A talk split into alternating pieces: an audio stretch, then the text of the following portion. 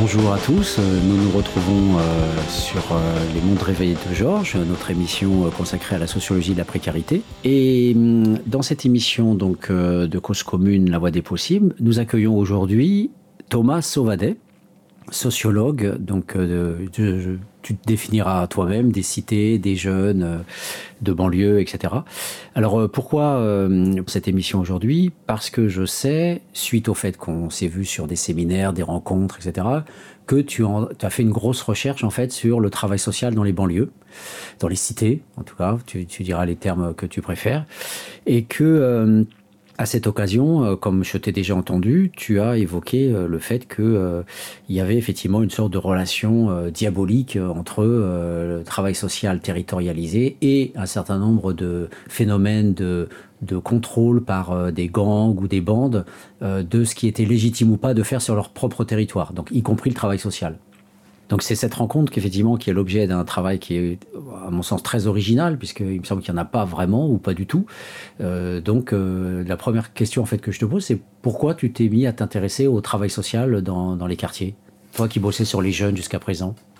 Alors euh, j'ai travaillé effectivement sur une minorité de jeunes qui habitent des quartiers pauvres, que ce soit en banlieue ou pas que ce soit dans des quartiers de logements sociaux ou pas.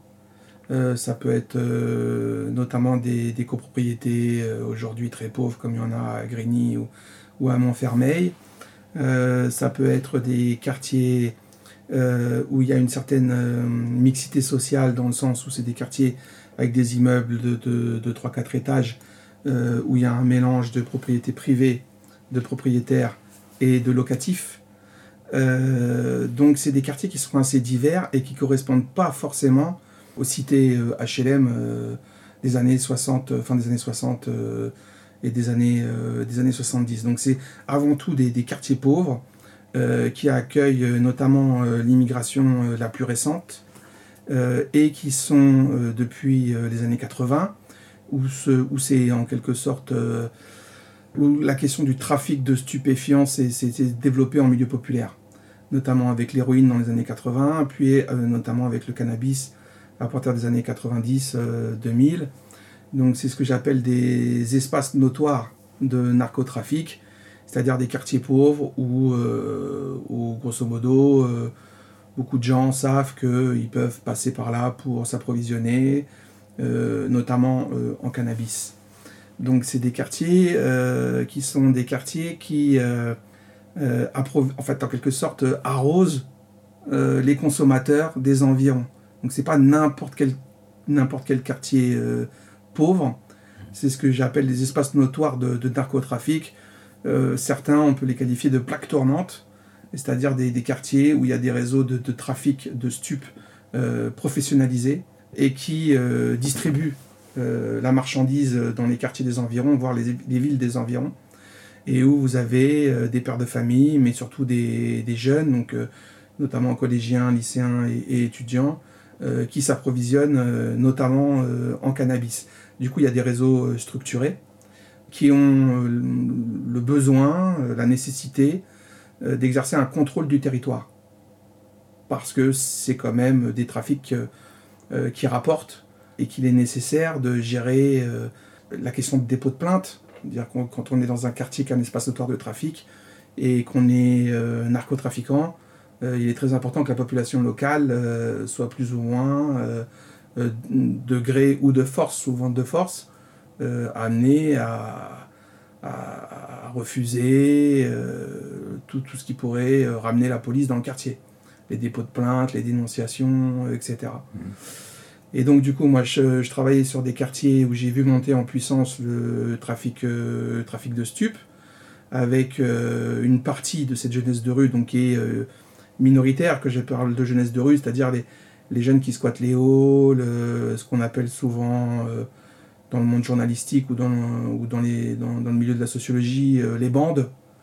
et notamment certaines bandes qui, qui, se, qui se spécialisent dans, dans le trafic de stupes. Et donc, euh, ils sont euh, amenés à exercer un contrôle euh, sur le territoire par rapport aux habitants du quartier, et puis aussi par rapport aux clients, qui entrent, qui sortent. Et, donc ce, contrôle du, territoire pose un problème à beaucoup de travailleurs sociaux, que j'appelle les travailleurs sociaux de quartier, donc, qui sont en fait des travailleurs sociaux qui correspondent en général soit à des médiateurs de quartier, donc ils travaillent en milieu ouvert, c'est pas les médiateurs des bus ou les médiateurs euh, des piscines, etc. Euh, ils travaillent dans le quartier, en milieu ouvert, avec très peu de, supervision hiérarchique. Les éducateurs de la prévention spécialisée, les clubs de prève, euh, qu'on appelait qu'on appelle toujours les éducateurs de rue, donc qui travaillent aussi en milieu ouvert, qui travaillent dans le quartier, qui ont leur local implanté dans le quartier. Et puis aussi donc les animateurs, que ce soit des animateurs euh, éducation populaire, type euh, MJC, même s'il n'y en a plus beaucoup, voire même euh, dans certains cas centres sociaux, et puis surtout les animateurs des services jeunesse, les animateurs municipaux, donc qui travaillent pour la mairie, qui ont des espaces d'animation qui sont implantés dans les quartiers en question et qui accueillent cette jeunesse de rue minoritaire, celle qui occupe l'espace public, celle qui squatte les halls, celle qui squatte les caves, dont une partie développe le trafic de stupes, mais qui correspond à peu près à 10% des, garçons, euh, des jeunes hommes, donc de moins de 30 ans. Donc euh, population juvénile, avec une jeunesse qui dure jusqu'à la trentaine d'années, masculine aussi. Donc on parle très peu des filles en fait euh, dans ce milieu-là, et on ne parle pas non plus des 90% des, des, jeunes qui habitent ces quartiers pauvres, et qui ne sont pas du tout concernés par, par les problématiques en question. Et donc moi j'ai commencé à travailler euh, avec cette minorité euh, qui occupe l'espace public, qui squatte, euh, qui développe pour certains d'entre eux des, trafics. Et puis quand j'ai soutenu ma thèse en 2004, j'ai commencé à travailler dans, pour ces travailleurs sociaux de quartier. C'était les seuls qui étaient vraiment intéressés par mes recherches, puisqu'ils étaient directement confrontés. Moi je travaillais sur les rapports de force, les logiques, la hiérarchisation entre les bandes, euh, entre, à l'intérieur même d'une bande, entre les leaders, les suiveurs, euh, tous les rapports de force, euh, tous les rapports hiérarchiques qui existent, alors que ces groupes étaient souvent présentés comme des groupes de copains, très horizontaux, où en gros tout le monde se vaut, tout le monde est, pote, tout, tout, le monde est copain. Moi je disais non, non, c'est pas des groupes horizontaux, c'est des groupes verticaux.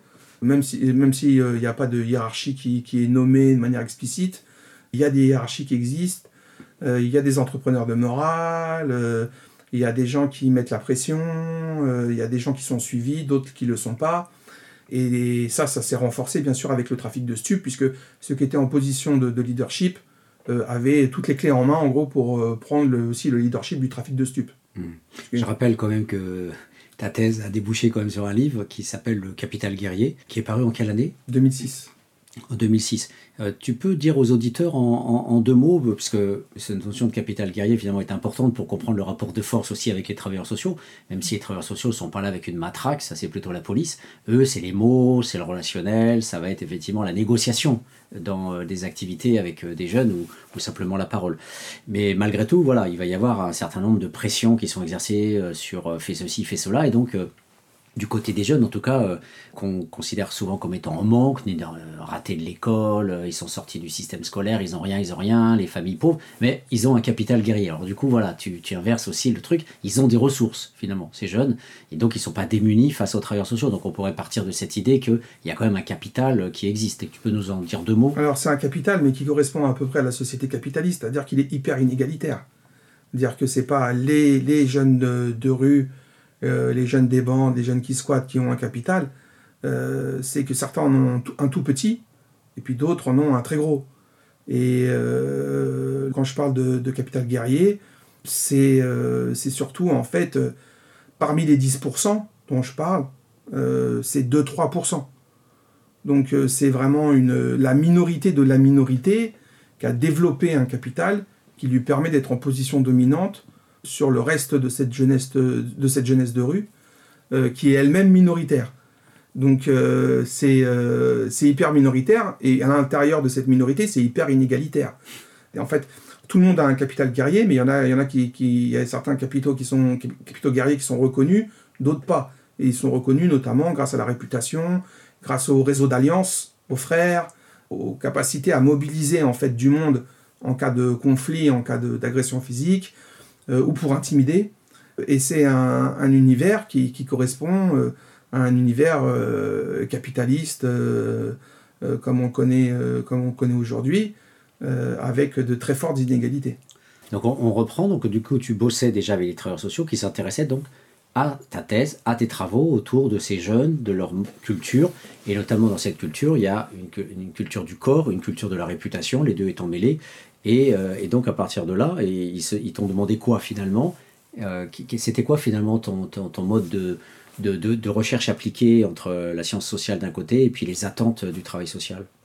Euh, donc moi je sortais un petit peu de, de, la sociologie, j'avais soutenu ma thèse, donc j'attendais j'attendais un poste, donc en attendant, je devais gagner ma vie. Et, j'avais donc des, associations, des associations du milieu politico-associatif, hein, euh, euh, ou des services municipaux souvent, ou des clubs de prêve financés par les départements, qui étaient confrontés à ce capital guerrier. Du coup, ils étaient pris dans une sorte d'ambivalence. D'un côté, pour beaucoup d'entre eux, une immense majorité, ils ont le souci de la déstigmatisation. Et puis d'un autre côté, dans le quotidien, euh, même si ça reste assez rare, ça marque le quotidien. Par exemple, une agression d'animateur ou d'éducateur, même si ça n'arrive pas tous les jours, ça marque une équipe pour plusieurs années. Donc, euh, même s'ils n'étaient pas euh, concernés au quotidien, de temps en temps, ils avaient des, problèmes graves qui les marquaient et qui les amenaient à se dire bon, bah, c'est bien gentil de déstigmatiser, mais on aimerait bien aussi quand même réfléchir à ce qui se passe par rapport à, ces, à cette jeunesse-là euh, et donc ils avaient un intérêt pour essayer de comprendre les dynamiques de groupe, les rapports de force. En fait, ils cherchaient à comprendre comment ça, se, enfin comme on dit, la rue quoi. Hein. comment ça se passe dans la rue. C'est pas la rue euh, du clochard que, que, tu connais bien, parce qu'il n'y a pas de clochard en fait euh, dans ces quartiers-là. c'est c'est la rue de, la Caïra, quoi, hein. la rue du petit voyou, du petit lascar. et donc ils cherchaient à comprendre euh, comment ça fonctionne, euh, qu'est-ce qui se passe, et puis euh, du coup, ben, un peu comment est-ce qu'il pourrait rebondir là-dessus, voir dans certains cas gérer des conflits, gérer des situations tendues. Donc, donc du coup, il y avait, avait certaines personnes, notamment certains directeurs, certains chefs d'équipe, qui disaient ben, ça serait bien euh, d'avoir un groupe d'analyse des pratiques avec Thomas Sauvadé, une supervision d'équipe avec Thomas Sauvadé. Et donc, du coup, j'avais, euh, j'ai, eu petit à petit un réseau. Euh, et donc, du coup, j'allais en fait dans ces quartiers-là. Et j'étais, je crois, sans me vanter, mais j'en suis pas sûr, hein, mais, malgré tout, j'en suis assez fier. j'ai proposé de faire d'être dans la rue avec eux. Dire, au lieu de faire un groupe d'analyse des pratiques entre quatre murs, et puis euh, vous me racontez, et puis euh, je rebondis. Euh, je leur ai dit, ben, on fait une journée, une matinée, groupe d'analyse des pratiques, supervision d'équipe, vous parlez de vos problématiques, etc. Et puis l'après-midi, là où, à l'heure où les lascars émergent, ben, on fait du travail de rue ensemble, on fait des activités ensemble. Donc ce qui me permettait aussi d'avoir, de, garder en fait, enfin d'avoir des sortes de, de contacts directs euh, dans d'autres quartiers que ceux de ma thèse. J'ai travaillé dans, trois quartiers pour ma thèse, en région parisienne et à Marseille.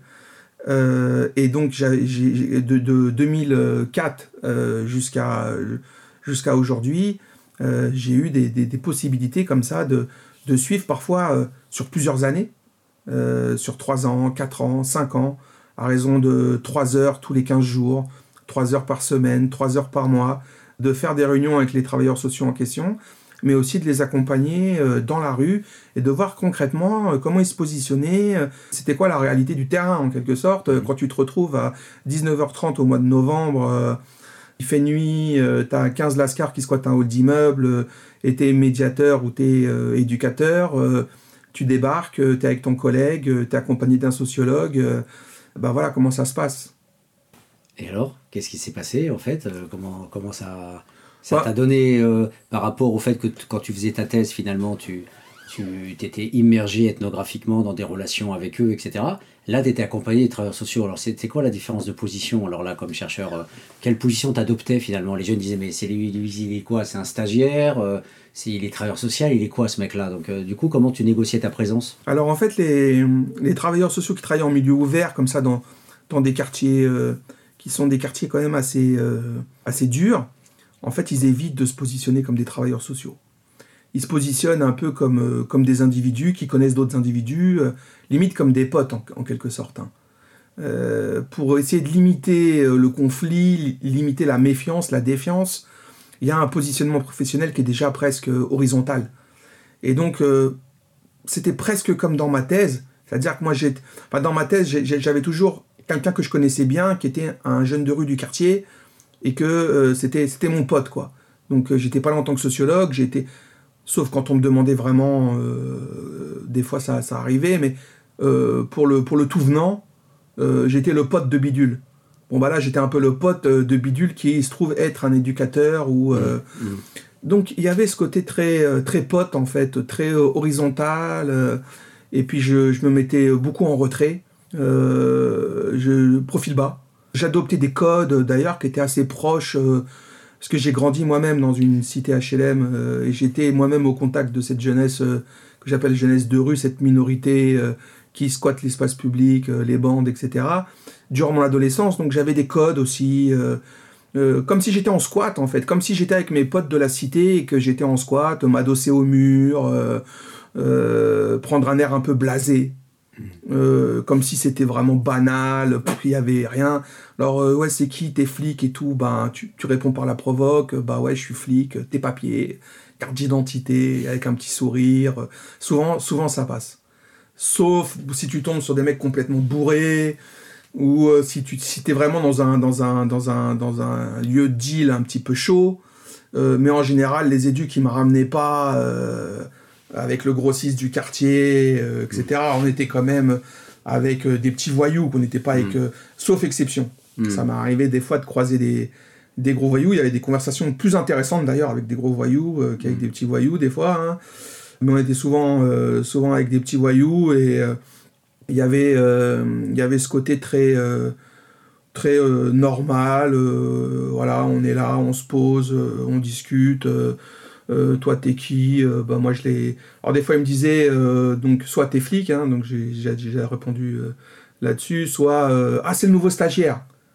Et donc je leur répondais non je suis pas je suis pas stagiaire et, donc je lui dis d'ailleurs il y a peu de chances que tu me revois j'attends rien de toi en fait hein, vraiment et je cherche pas à, nouer des liens. Qu'est-ce que tu fous là alors? Alors qu'est-ce que je fous là? Alors souvent c'était c'était souvent les éducateurs qui aimaient bien en fait euh, me mettre un petit peu, excusez-moi l'expression, dans la merde, en disant lui c'est le sociologue de l'équipe.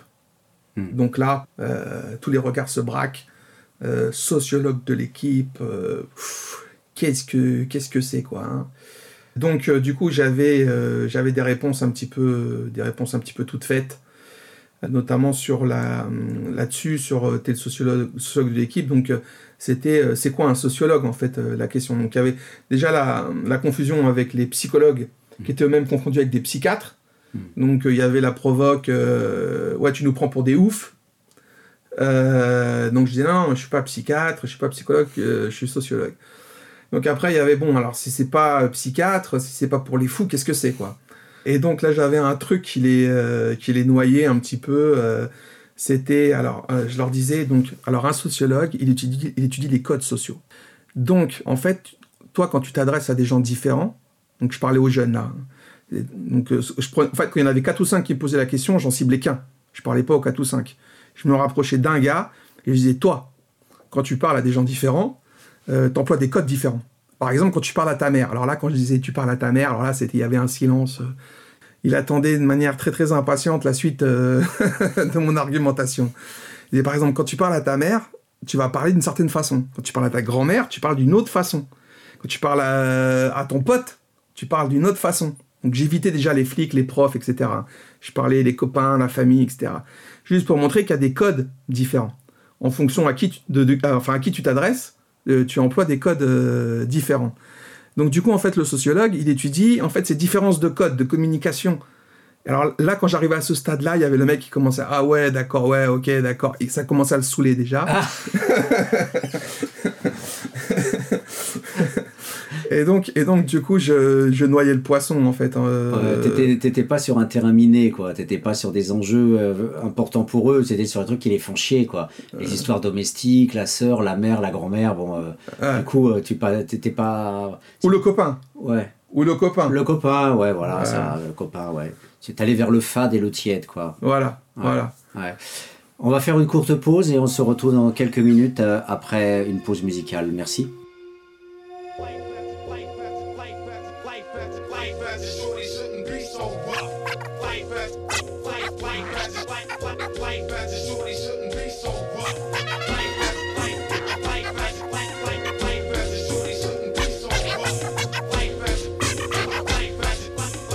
Cause commune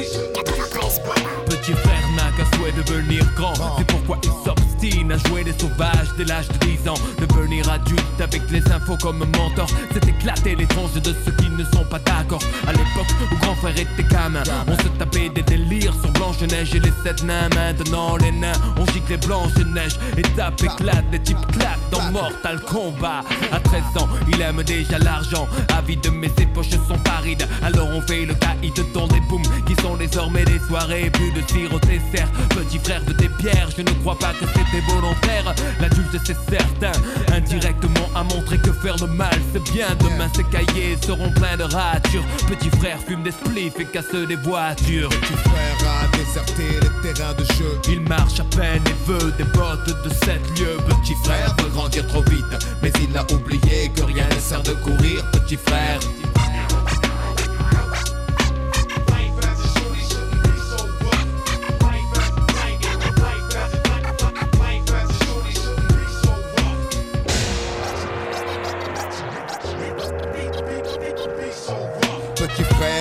De fringues et de thunes, de réputation de dur. Pour tout ça, il volerait la lune. Il collectionne les méfaits sans se soucier du mal qu'il fait, tout en demandant du respect. Peu lui importe de quoi demain sera fait. De donner à certains des raisons de mépriser son cadet. Dans sa tête, le rayonnement du tube cathodique a étouffé les vibrations des dames dames de l'Afrique. Plus de cartable, il ne saurait pas quoi en faire. Il ne joue plus aux billes, il veut jouer du revolver. Petit frère a jeté ses soldats pour devenir un guerrier? Au butin qu'il va amasser. Petit frère a déserté les terrains de jeu. Il marche à peine et veut des bottes de sept lieux. Petit frère veut grandir trop vite, mais il a oublié que rien ne sert de courir. Petit frère. Petit frère.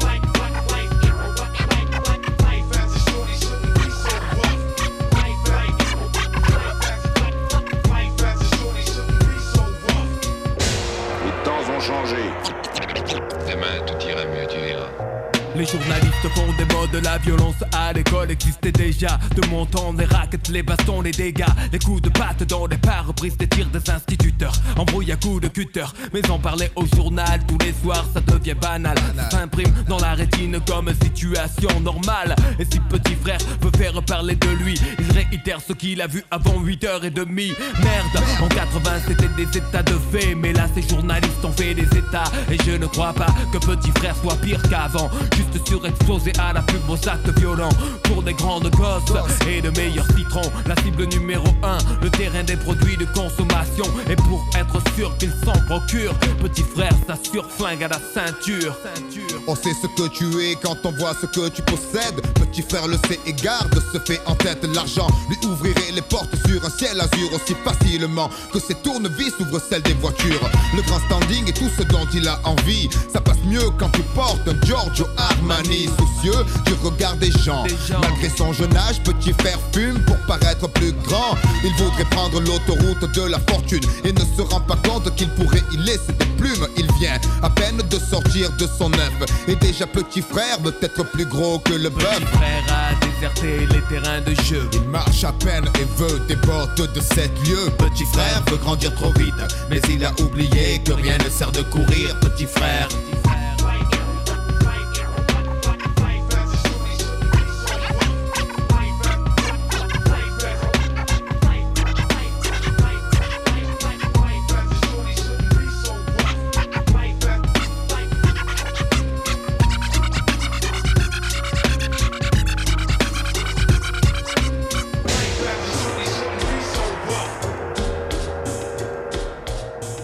Donc, euh, bon, on a coupé peut-être un moment chaud, justement, où on croyait que c'était tiède. Donc, du coup, voilà, l'amorçage de la relation, l'ancrage de la relation.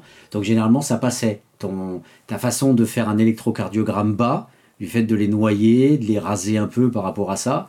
Euh, donc, du coup, ça permettrait après quoi? Qu'est-ce qui se passait alors après? Tu, euh, Comme du coup, tu étais rasoir, est-ce que finalement, tu sciais pas la branche sur laquelle tu étais Ah, mais moi, je, je voulais qu'il m'oublie.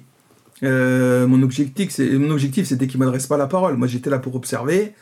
Euh, j'étais pas là pour euh, les euh, leur parler, leur machin, leur truc, etc. C'était, j'ai fait ça beaucoup déjà quand j'étais adolescent. J'ai fait ça beaucoup quand j'étais en thèse dans mes recherches ethnographiques. j'avais fait un peu le tour. Je, j'avais aucune curiosité en fait. Enfin, tout ce que je voyais me rappelait, me rappelait tout ce que j'avais vu auparavant.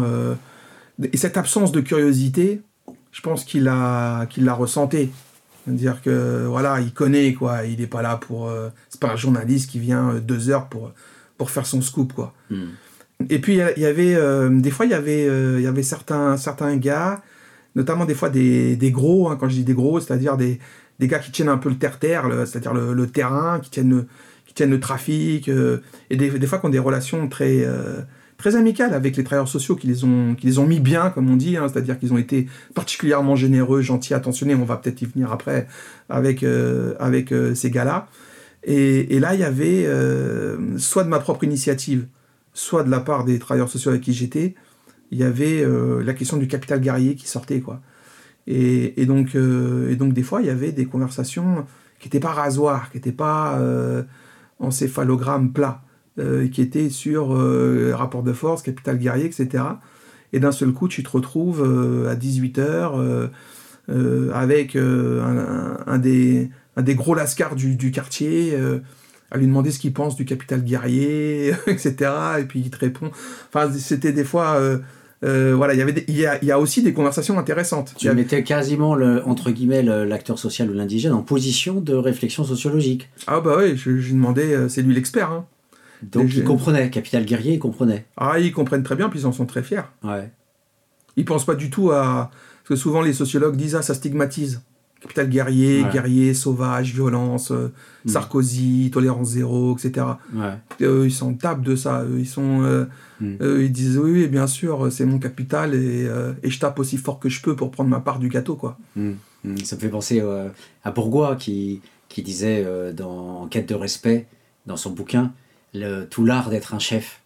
Il disait le, le, vrai chef de gang, il doit exercer une terreur sur ses hommes, pour être sûr que s'il y en a un qui moufte, il est mort. Mais en même temps, si tout le monde est sûr que tu es mort, tout le monde va faire sauf qu'il peut et te tuer d'une manière ou d'une autre, ou, quitter le navire.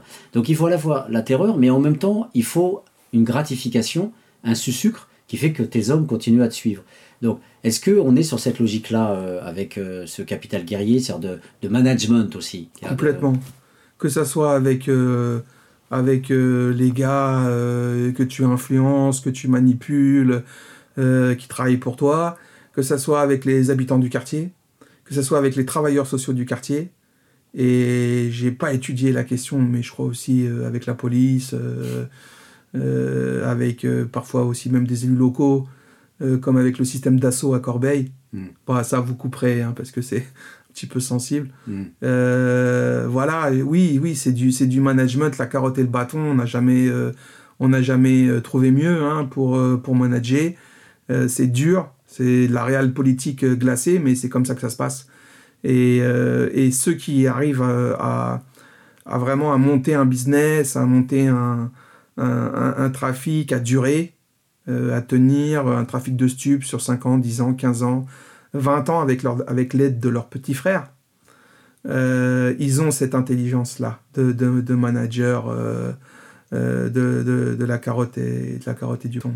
Donc ils sont dans une position d'horizontalité avec les travailleurs sociaux qui ont ce capital culturel par leurs études de, Bac plus 3 travailleurs sociaux. Pas tous, attention. Pas euh, animateur BAFA. Oui, il y en a même qui. Euh, éducateur non diplômé. Enfin, il y, a peu, il y a peu de gens diplômés qui, qui veulent être des travailleurs sociaux de quartier. Hmm. Il y a des difficultés de recrutement très très importantes, ce qui explique aussi toutes les dérogations. C'est-à-dire des directeurs, des chefs d'équipe qui recrutent des gens qui n'ont aucun diplôme, euh, mais qui ont un savoir-être. un habitus, qui connaissent les codes, etc. C'est un secteur où les, enfin, je veux dire, pour, enfin, il n'y a pas de chômage pour Mm. pour les éducateurs euh, qui veulent travailler euh, dans ces quartiers-là. Ils trouvent du boulot.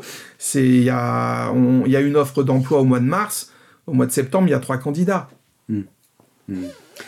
Alors, justement, euh, donc, ces, ces, ces, jeunes non diplômés qui, a priori, devraient bien maîtriser le code, est-ce qu'ils l'utilisent, cette maîtrise, est-ce qu'ils utilisent cette maîtrise du code pour essayer de faire leur job de travailleurs sociaux ou bien finalement ils sont happés par la logique finalement de finalement de l'homo l'homologie, enfin en tout cas il y a une sorte de continuité entre ce qu'ils sont et, ce qu'ils ont en face d'eux, et est-ce qu'ils sont happés finalement par, euh, par le terrain et, deviennent finalement des quasi-alliés du, système euh, du caïd local? En, gros c'est un, un, peu euh, c'est un peu direct ce que je vais dire, mais ils n'ont pas le choix. C'est-à-dire que es, même si tu es diplômé, euh, même si tu es issu des classes moyennes, même si ton père est enseignant, ta mère bibliothécaire, euh, que tu as un, diplôme d'état d'éducateur spécialisé, t'en rabats. Tu, tu, tu, te la racontes pas, profile bas. Euh, les travailleurs sociaux de quartier, la plupart, ils disent en gros, dans la rue, tu es chez eux. Mm. C'est comme si tu étais chez quelqu'un. Donc tu viens pas chez quelqu'un en disant, je suis ton éducateur, affiliation, insertion professionnelle t'évites, t'évites euh, tous, les, tous les grands mots. Euh, euh, tu, dois, tu dois forcément t'adapter parce que, parce que le rapport de force, il n'est pas en ta faveur. Et que si jamais, à un moment donné, certaines personnes pensent que tu te la racontes, ils t'éjectent. Hmm. Ils te disent casse-toi tu pues et marche à l'ombre, comme hmm. chantait Renaud. Hmm. Mais tous ne sont pas à la même position. L'animateur, euh, c'est quelqu'un qui peut fermer sa gueule, mais qui fait quand même ce qu'on lui demande de faire. C'est-à-dire, il s'occupe des jeunes, il fait du sport et tout ça. Bon, donc du coup, il peut faire son job. Mais le mec est le plus dans la merde dans cette histoire. C'est comme l'éducateur de rue. Il a rien à offrir de direct, à part du relationnel. Donc lui, qu'est-ce qu'il a à, faire alors euh? ah Non, non, ils ont des ressources. Euh, ils offrent. alors, par exemple, ils peuvent. alors, c'est plus ou moins. En fait, en fait, ils peuvent un petit peu, et beaucoup de, de Lascar pensent qu'ils peuvent beaucoup. Mais par exemple, ils peuvent pistonner hmm. pour des emplois, pour des logements. Euh, avec euh, alors en général ils ont ils ont pas ils ont pas n'en ont pas énormément donc euh, ils ont une trentaine de de, de jeunes majeurs qui leur disent trouve-moi un boulot trouve-moi un appart et ils vont en trouver à deux ou trois donc il y a une grosse frustration des, des autres mais surtout ils travaillent beaucoup avec les préadolescents les adolescents donc avec que ce soit des animateurs euh, alors, animateurs ou éducateurs euh, de rue euh, sur l'accès aux loisirs. C'est mm. d'ailleurs ça leur problème, c'est qu'ils ont l'impression d'être des prestataires de services. Mm. paintball, karting, vacances au ski, séjour à la mer, sortie à Paris, Disneyland, cinéma, ou simplement te payer un grec au restaurant du coin, payer un sandwich, euh, te véhiculer, ils ont des, ils ont des voitures. Euh, tu me déposes là, tu me déposes là, machin, je dois aller là. Ils ont des chantiers éducatifs qui rapportent un peu de sous pour préparer des vacances. On a, il y avait un, directeur qui me disait, il y en a certains qui veulent que je leur paye les vacances au bled. Mmh. Donc euh, ils me disent, moi, mois de juillet, séjour éducatif au Mali, séjour éducatif au Maroc, etc. Donc il est obligé de freiner aussi parce qu'il y a des il y a, une pression qui s'exerce. Euh, mm. Tu te retrouves avec 30, 40, 50 lascars euh, qui veulent partir. Euh, voilà. Après, il y en a qui veulent, il y en a même qui partent à l'étranger, au Brésil, aux États-Unis. Alors ça, par exemple, est-ce qu'il y a des trucs qui sont particulièrement performants? Par exemple, le fait de faire un, atelier chantier insertion. Où tu te retrouves au Maroc, où tu vas au bled, c'est un truc extraordinaire. Tu, tu, tu, refais le lien avec la famille là-bas, tu es présenté au bled en disant voilà, c'est un gars qui s'occupe de nous, euh, il nous emmène là-bas. Enfin, du coup, le, travailleur social, là, il, euh, il a une légitimité euh, très forte quand il, il est capable d'organiser ça.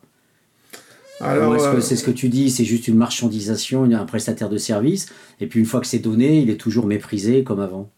Bah, en fait, il y, a beaucoup de d'éducateurs, si on prend le cas des, éducateurs, bon, ils te disent, on atterrit à Bamako, tout le monde est perdu.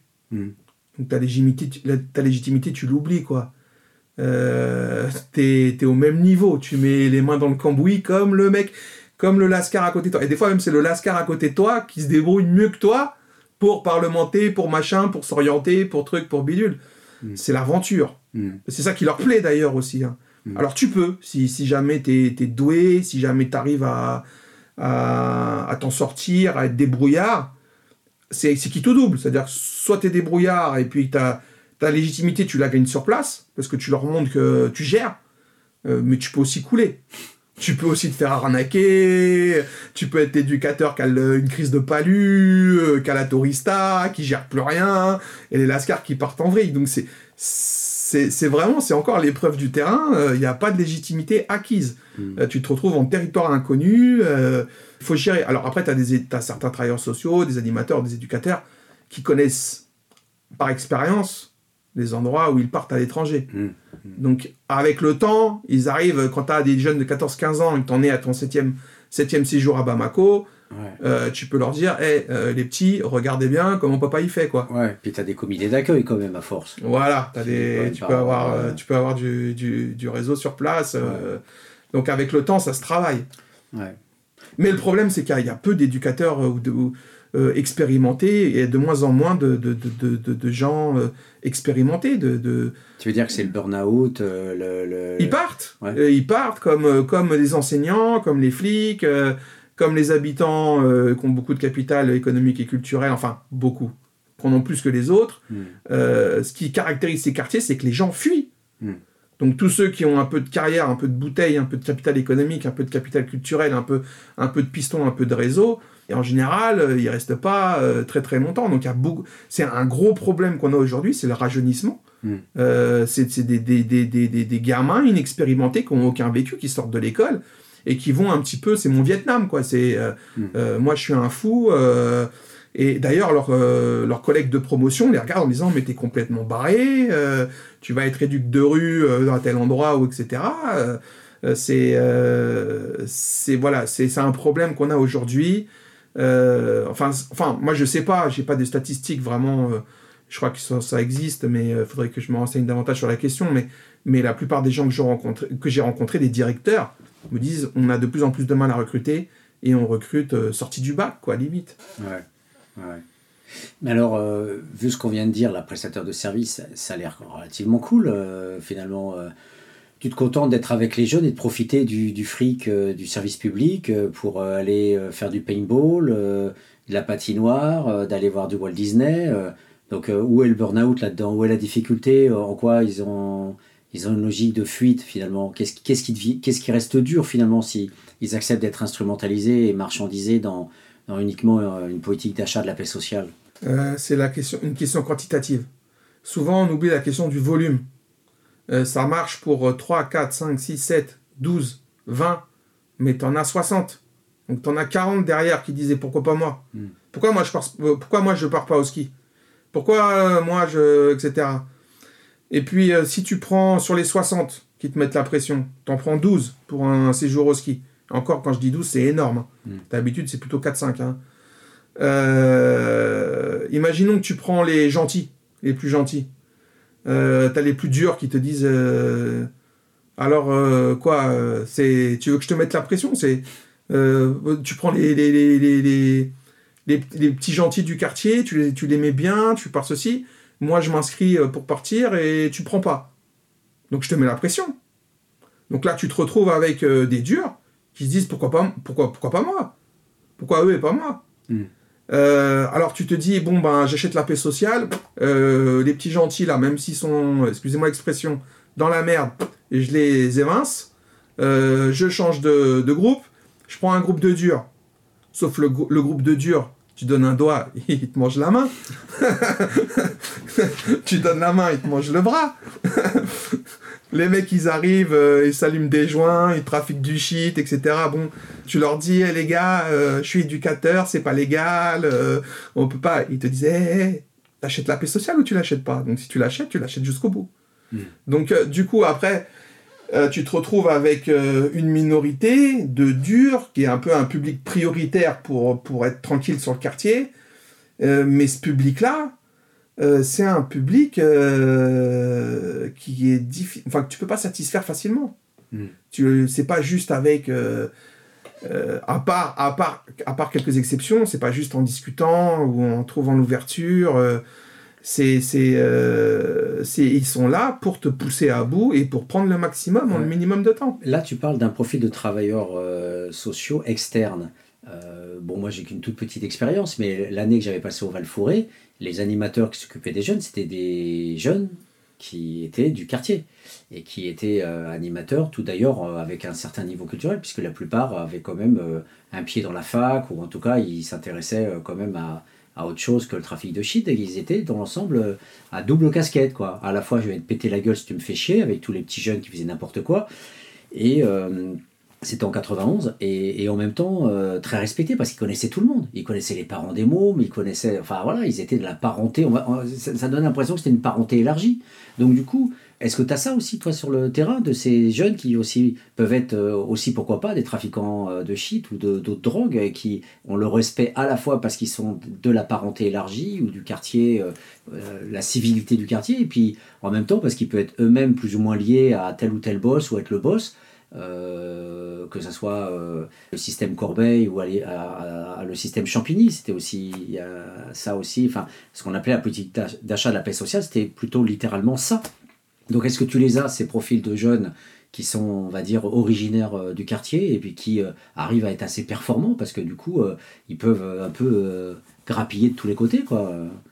Pour, Alors là, tu viens d'ouvrir le grand débat. Ah, Il y a beaucoup, beaucoup à dire. Ils sont performants. Ça dépend pourquoi.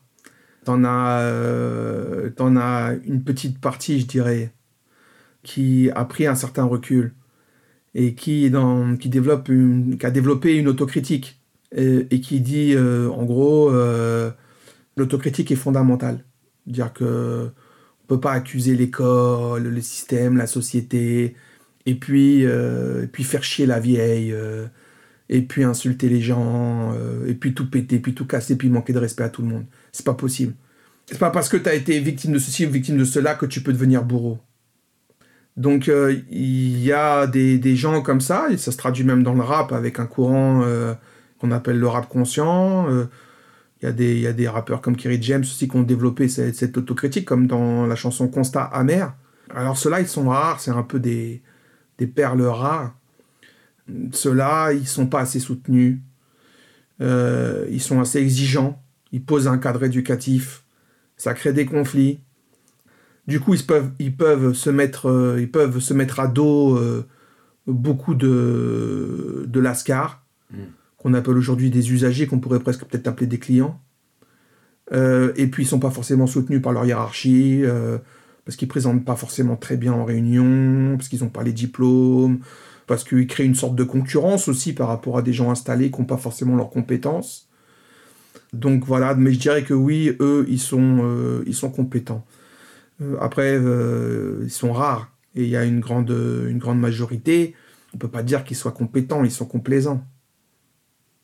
On va dire, euh, vas-y, bah, un truc, une situation, très choquante, moi qui m'a particulièrement choqué. c'est par exemple un animateur qui part en, vacances avec des, des petits lascars. Bon, le maire lui dit en gros, euh, il faudrait euh, embarquer avec toi en vacances au ski euh, un tel, un tel, un tel, un tel, un tel, parce que sinon ça risque d'être chaud. il faut les calmer, il faut les sortir du quartier. donc il était dans l'achat de la paix sociale, le maire. Ou l'élu à la jeunesse, en tout cas ça venait d'en haut, c'était ses supérieurs hiérarchiques qui lui mettaient la pression pour lui dire il faut prendre un tel, un tel. Lui il savait, il les connaissait parfaitement, les, les petits ils les appelaient des gremlins. Donc il disait si je prends les gremlins, ça, va, ça, va être, ça va être chaud. Donc déjà il était dans une politique d'esquive quand il a obligé de, s'attaquer euh, aux gremlins, enfin de les prendre avec lui euh, en vacances, euh, vacances, au ski. Il leur a dit je sais que vous allez voler, je prends 50% de tout ce que vous volez. Tu vas dire le maire c'est un enculé, t'as l'animateur ou l'éducateur qui va faire t'as raison, le maire c'est un enculé. Tu vas dire les profs c'est tous des racistes, t'as l'animateur l'éducateur qui va. Donc ils entretiennent une forme de, de dépression négative euh, où tout est moche, où tout est pourri, où tout est. En fait, en gros, ils disent aux jeunes t'as raison, tout est pourri, il y a que toi et moi, en gros. euh, Euh, et puis à la limite, euh, on, peut enfreindre la loi, on peut escroquer les gens, on peut etc. euh, parce qu'on doit rien à personne. Enfin, ce sont des, gens qui ont un problème de positionnement dans, dans, dans ce cas-là, c'est-à-dire ils savent plus trop, euh, et ils sont payés par l'argent public. Euh, D'un autre côté, euh, ils utilisent les codes de rue. euh, et beaucoup d'entre eux, d'ailleurs, ils ont une sorte de fierté d'anciens lascar. Ils disent en gros, moi, ce que je, ce que je veux, c'est que les petits du quartier, ils disent les petits, ça peut être 17-18 ans, hein, euh, 20 ans. Ils disent je veux, que, je veux que les petits du quartier, ils me considèrent comme, comme un grand du quartier. Après, je suis animateur. Mais d'abord, je suis un grand du quartier. Donc c'est Kaira et Kaira, quoi. C'est Kaira et une compagnie. T'as un adolescent qui dégoupille, qui dit euh, va niquer ta mère. Euh, T'as le gars, tu sais pas comment il va réagir. Coup de tête, balayette, lynchage, agression physique, des fois devant témoin, des actes, euh, des fois des actes presque de torture, hein. comme attacher un, un jeune à un arbre avec du barbelé. Là, tu parles de- du travailleur social, de, Ouais, de ouais. l'animateur, là. ouais, ouais, ouais. Qui, qui- mais qui, qui là, est, est- tu, là, tu parles d'une relation de un contre un. Et donc, veut dire que les autres copains du jeune laissent faire dans ces cas-là. Oui, parce que le parce que l'animateur est un est un dur. Mm. C'est il se présente comme un grand du quartier, comme un show. Mm. T'as le t'as le- l'adolescent qui lui dit euh, va niquer ta mère, le mec il, il devient fou. Mm. Il met un coup de frein à main, il s'arrête, il le sort de la voiture, euh, il l'attache à un arbre avec euh, avec euh, avec euh, du barbelé. je sais pas comment il avait du barbelé dans son coffre. il l'attache avec du barbelé. Ça, ça sent le vécu, là, ce que tu dis. Ouais, ouais, c'est. Et le mec, il te raconte ça. alors peut-être parce que c'était moi, peut-être parce que je faisais profil bas, peut-être parce que j'avais des codes. Alors qu'à un moment donné, en gros, des pratiques, t'avais des. T'avais des, t'avais des, des animateurs, euh, alors c'est surtout les animateurs, hein, notamment service jeunesse euh, ou milieu associatif, mais, mais pas trop MJC, tout ça, pas trop éduc pop. Hein, euh, Mm. Ils savent pas ce que c'est que l'éduc pop. euh. Et du coup, à un moment donné, des fois, moi je joue aussi ce, ce jeu-là, donc euh, limite, on était en groupe des pratiques, mais j'étais pas sociologue, j'étais un, un ancien lascar qui parlait à d'anciens lascars Mm. et qui me disait comment est-ce qu'ils gèrent les, les nouveaux lascars. Mm. Donc, euh, il y avait des fois, il y avait plus de filtres. Mm. C'était. Et toi-même, tu étais pris dans cette logique-là? Ben, moi, moi, ça, ça m'énerve les filtres. Mm. C'est-à-dire que le gars, j'ai pas envie qu'il me parle à l'imparfait du subjonctif euh, alors qu'il sait pas parler à l'imparfait du subjonctif Mm. et que ça correspond à rien de sa réalité, de sa pratique professionnelle. Mm. Euh, Tu veux dire qu'ils sont dans l'hypercorrection autour de la table, dans l'analyse des pratiques? Euh, bah, euh, quand, quand ils voient arriver un sociologue, ils se disent Oh mon Dieu, euh, c'est quoi ce bordel? Mm. et, euh, et quand, enfin, pour certains, quand ils voient arriver, après ils me disent Bon, bah c'est bon, c'est c'est l'un des nôtres. Mm. Et puis il y en a d'autres qui disent Mais puisque c'est l'un des nôtres, euh, en gros, euh, qu'est-ce qu'il va nous apporter Mm. Et puis euh, aussi, euh, on abolit la distance, donc c'est dangereux. Donc à la limite, on préfère quelqu'un qui, qui est loin, il baratine, on baratine. Mm. Alors là, c'est int- intéressant ce que tu as dit, parce que là, c'est la situation finalement où le, le- d'inversion. Le capital guerrier, c'est le travailleur social qui l'a pour aller vite, qu'il soit animateur ou éduc, et il l'exerce sur, euh, sur un jeune ou sur un groupe de jeunes, parce qu'il a une position hiérarchique finalement locale qu'il a, qu'il eu, soit parce qu'il est du quartier, soit parce qu'il a fini par euh, fricoter dans le marché, et puis qu'il y a un boss qui l'a adopté, et puis du coup, il a une place à un moment donné. Mais, euh, dans tes travaux, en tout cas, quand tu es intervenu et que je t'avais écouté, tu avais aussi euh, parlé de l'inverse, c'est-à-dire du travailleur social qui fait plus que profil bas, c'est-à-dire qui est même obligé de quitter le quartier parce que euh, ils se sont opposés à un moment donné à un caïd ou euh, à quelqu'un qui a pu faire appel après un caïd et que dans ce cas-là, tu es grillé et tu dois dégager. Donc, est-ce que cette réalité-là est minoritaire? Tu parlais des jeunes minoritaires chez les minoritaires. Est-ce que cette situation de menace finalement physique, c'est-à-dire si tu quittes pas, on te tue ou on te fout un coup de marteau sur le genou, etc. Est-ce que cette situation de menace, elle est rare? Est-ce que euh, finalement elle n'est pas si rare que ça? Euh, Comment tu peux doser ce phénomène de, de- pression euh, du capital guerrier sur le travail social? Alors j'ai un, directeur de, club de préf qui, qui est aussi, enfin d'autres, une directrice d'un centre social, euh, qui, avait, qui avait cette formule. En gros, c'est on n'est pas trop concerné par les conflits parce qu'on n'est que don et amour et bienveillance. Difficile de s'embrouiller avec des gens quand tu leur pardonnes la plupart de leurs exactions, de leurs insultes, euh, que tu les amènes au ski, que tu t'occupes de leur petite sœur, de leur petit frère, voire des fois de leurs parents. Ça veut dire qu'il y a vraiment une position euh, maternante. C'est la maternité du travailleur social. La paternité n'existe pas, ou très peu. Euh, L'autorité, tu veux dire Ouais. Euh, et bah, je voyais dans un quartier, plaque tournante, gros gros trafic de stupes avec des caïds, mais alors hyper viril, en mode à la fois au niveau économique, avec l'argent, au niveau, au niveau militaire, avec les Kalachnikov, et puis aussi au niveau de l'attitude, du verbe, de la puissance physique du corps euh, t'as cette, as cette virilité euh, énorme incarnée par le, le, le caïda, le trafic de stupes. Et tout autour, t'as que euh, de l'encadrement euh, féminin. alors quand je dis féminin, c'est que c'est surtout des femmes, mais ça peut être des hommes avec une posture maternante. Mm. C'est pas forcément que des femmes avec une posture maternante. Mm. Mais t'as 90% de femmes, t'avais au le collège d'à côté, t'avais une équipe 90% de femmes avec une posture maternante, et ils disaient les enfants les, les petits, euh, euh, les mômes. Euh, tu avais des mômes qui mesuraient, qui mesuraient 2 mètres. c'était des, c'était des mômes. Euh, tu as des éduques qui parlent, qui parlent d'agression, de lynchage, d'agression sexuelle et tout, qui disent les, les bêtises. Hmm. Ah, le môme, il, a, il a fait des bêtises. Et quand tu vois de quelles bêtises elle parle, tu te dis waouh, c'est un peu plus que, que des bêtises.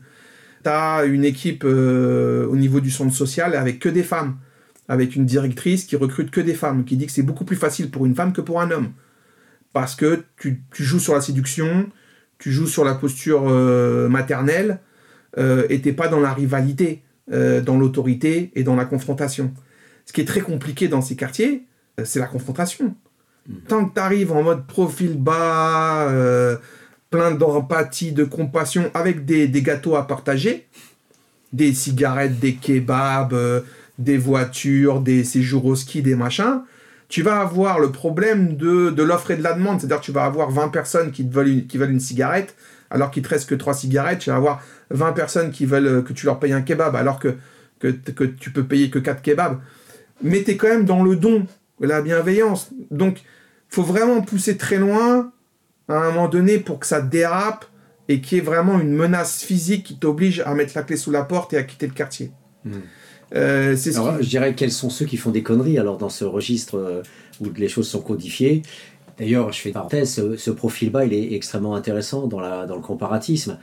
Euh, je, tu m'excuses, hein, tu sais que je bosse à la Martinique et tout, mais enfin, je bossais en tout cas. Et, et là-bas, le, le, le, propre du métro, enfin, en tout cas sur un, boulot que j'ai achevé sur les métros, euh, c'est que le, métro, aussi bizarre que ça puisse paraître, c'est pas le, curé conquérant, le militaire conquérant, euh, c'est le petit bureaucrate blanc euh, qu'il soit enseignant, qu'il soit dans la fonction publique, euh, tu vois, euh, l'EDF, tout l'entretien finalement de la voirie, l'urbanisme, tout ce que tu peux imaginer, et qui est terrorisé en fait. Il est terrorisé. Il est au milieu de 95% de noirs qui ne pensent qu'à le bouffer et qui pensent qu'à lui dire t'es pas chez toi et me fais pas chier quoi. Donc soit tu viens et tu fais des grandes risettes avec ta banane et tu consommes notre notre poulet coco, et puis euh, tu, tu, vas sur la plage et tu fermes ta gueule, et puis tu consommes, et, et, puis tu payes ton loyer chez nous, etc. Et si tu commences à lever la voix, ah, et ça, ça peut être un préfet. Ça peut être un préfet, ça peut être un, un petit blanc comme ça. Enfin, ça peut être. En fait, mais donc les métros, vraiment, sont. C'est marrant, ils, ont, ils sont comparativement, comme tes éducs qui sont finalement 1, 2, 3, 4, 5 au milieu de dizaines, où il y a toujours une démesure dans l'offre dans et la demande, on a ce, rapport d'être euh, comme ça en, position de pouvoir avoir des ressources, mais malgré tout sur un territoire étranger. Oui, c'est pareil, sauf que, sauf que ça se passe euh, euh, à Paris, Lyon, Marseille, Lille, Bordeaux, Roubaix. voilà, et le métro, c'est pas celui qui a été parachuté à 10 000 km de là, mais celui qui habitait le quartier euh, à un kilomètre de là. Hmm. Donc les échelles euh, euh, sont, ouais, mais c'est comme sont différentes. Quoi. Et, le, fait qu'on retrouve le, la, même, la, même étrangeté hmm. avec des échelles géographiques qui n'ont rien à voir, d'un côté 10 000 km, de l'autre 1 km, ça pose question quand même. La question que j'avais derrière ça, c'était est-ce que on n'a pas justement euh, là-bas, c'est leur territoire, entre guillemets, mais le, blanc était avant les noirs, au sens où les premiers colons, les premiers engagés étaient là, puis après on a fait venir les esclaves. Mais malgré tout, pour aller vite, c'est, on va dire, c'est la terre des, esclaves pour aller vite. Et, euh, même si effectivement certains le contestent. Et, donc ils vont dire, voilà, on est chez nous, et toi, le métro, en tout cas, même si les premiers blancs sont venus là il y a quatre siècles, et, en partie ils sont les fameux créoles, n'empêche que le métro, toi, tu étais en France toute ta vie, et tu viens chez moi, euh, ça fait quelques mois, quelques semaines et tout ça, mais malgré tout, tu, tu viens de France. Et donc, du coup, tu viens en terre étrangère. Et ce qui me fait dire euh, que tu es, à part ceux qui sont nés dans les quartiers, eh bien, c'est comme s'ils venaient sur une terre qui leur appartient pas non plus. C'est comme si on, finalement on rentrait sur le fait que la République n'existe pas. Mais, mais alors, je parlais de la question géographique, mais il y a aussi la question temporelle. Là, tu parles de quatre siècles. Euh, les, les, gars dont je te parle, ils sont là depuis 5 ans. Hmm entre 5 ans et 4 siècles, t'as pas euh, le même rapport au territoire. Bah, eux, ils ont le même rapport au territoire que ceux qui sont, qui sont en Martinique depuis, euh, depuis 4 siècles. 5 ans, tu parles de qui? Bah, Ça veut dire des gens qui sont arrivés. Euh, le gamin, il, avait, il arrivait dans le quartier, il avait 7 ans. Hmm. il est primo-arrivant. il arrive d'immigration subsaharienne. Il, il arrive là, il a 7 ans. Et à 12 ans, 13 ans, 14 ans, il te dit ici, c'est chez moi. Hmm. Et toi, tu habites à 1 km et ils te disent t'es le métro euh, et tu dois donc au niveau au niveau de, de, la distance géographique et au niveau de la temporalité enfin il y a une légitimité du côté martiniquais que t'as pas forcément du côté euh, du, du, quartier de Sarcelles ou du quartier de de, Montfermeil avec des gars qui sont là depuis 5 ans, 10 ans, 15 euh, ans. Si tu parles du primo arrivant, oui, mais si tu parles de la quatrième génération, il n'y a pas de, quatrième 60. Il n'y a pas de quatrième génération. Euh, la jeunesse de rue, c'est euh, elle, est, elle est directement connectée hmm. aux immigrations les plus récentes et les plus pauvres. Hmm. C'est pour ça qu'il n'y a quasiment plus aujourd'hui de maghrébins, à, à part peut-être en dans certaines villes, en province, où tu as une immigration maghrébine qui reste encore euh, disons, en bas de l'échelle, euh, euh, qui n'a pas été remplacé hmm. par d'autres immigrations. Mais sur les, les, les, grosses métropoles, région parisienne, région lyonnaise, marseillaise, etc., la jeunesse de rue, elle débarque d'Haïti, elle débarque du Cap-Vert, elle débarque du Mali, elle débarque. C'est des primo-arrivants. C'est eux qui seront champions de boxe ou qui sont déjà champions de boxe et c'est eux que tu retrouves aussi en milieu carcéral. Hmm. Les Maghrébins qui sont arrivés dans les années 60, aujourd'hui, c'est comme les Italiens des années 80. Ouais, c'est comme euh, Bourgois qui dit qu'aujourd'hui, les Mexicains ont viré les Portoricains qui eux-mêmes avaient viré les Italiens, etc., etc., dans la, dans la logique d'accaparement des territoires. C'est ça. On est dans la même logique. C'est ça. Aujourd'hui, en fait, euh, le sous-prolétariat maghrébin n'est plus euh, détenteur des, des positions de pouvoir des, des, des bandes sur les quartiers, alors? Pas ah. majoritairement. Alors, euh, euh, dans, la plupart des, grandes métropoles, celles qui accueillent euh, les primo-arrivants, parce que les primo-arrivants, en général, ils arrivent aux régions parisiennes, ils n'arrivent pas à Clermont-Ferrand, ou etc., ils, ne sont plus du tout. Hmm. Par contre, tu les retrouves éducateurs, hmm. tu les retrouves directeurs de, de l'espace d'animation, tu les retrouves élus à la jeunesse. Et ils se retrouvent en tant que maghrébins à encadrer une jeunesse de rue qui est à 80% euh, subsaharienne, noire, euh, euh, africaine. Hmm, hmm. Alors est-ce que ça joue ça sur justement les le, fait que moi j'étais parti avec l'idée qu'il y a une certaine forme de, d'inscription territoriale dans le temps, etc. Là, ce que tu es en train de décrire, c'est qu'en fait, tu as des, des primo-arrivants, enfin des jeunes qui sont très déracinés finalement, et qui sont dans, qui sont finalement peu dans des alliances avec euh, des, des, des, cousins, des oncles qui sont là, qui, qui, qui habitent dans l'immeuble d'à côté, enfin avec euh, tout un ensemble de, de, liens qui font que euh, finalement ça reste ce que j'appelais la grande famille. Quoi. Ça, ça, tu as, comme ça des logiques de coupure, y compris entre eux. Euh, ce qui faisait la coupure entre le français et, le maghrébin à une époque, à la limite, euh, aujourd'hui, tu peux avoir des coupures pareilles du maghrébin avec euh, les capverdiens ou avec les aérois ou les maliens, etc. Donc aujourd'hui, tu as comme ça des juxtapositions alors de communautés dans les quartiers. Alors. Exactement. Quand j'étais quand j'étais un petit lascar dans ma, ma petite cité de la, de la banlieue sud, le, le, le, caïd numéro un du quartier qui était, qui était d'origine algérienne, quand il a vu, euh, excusez-moi l'expression, les Noirs arriver, euh, il disait dans 10 ans, c'est eux qui contrôleront le trafic de shit. Hmm. Et euh, il avait l'habitude de dire retourne dans ton arbre. Donc euh, il y, a, y, a, y, a, le côté black blanc beurre 98, la Coupe du Monde, etc. Ça a un peu existé vraiment dans les années 70-80.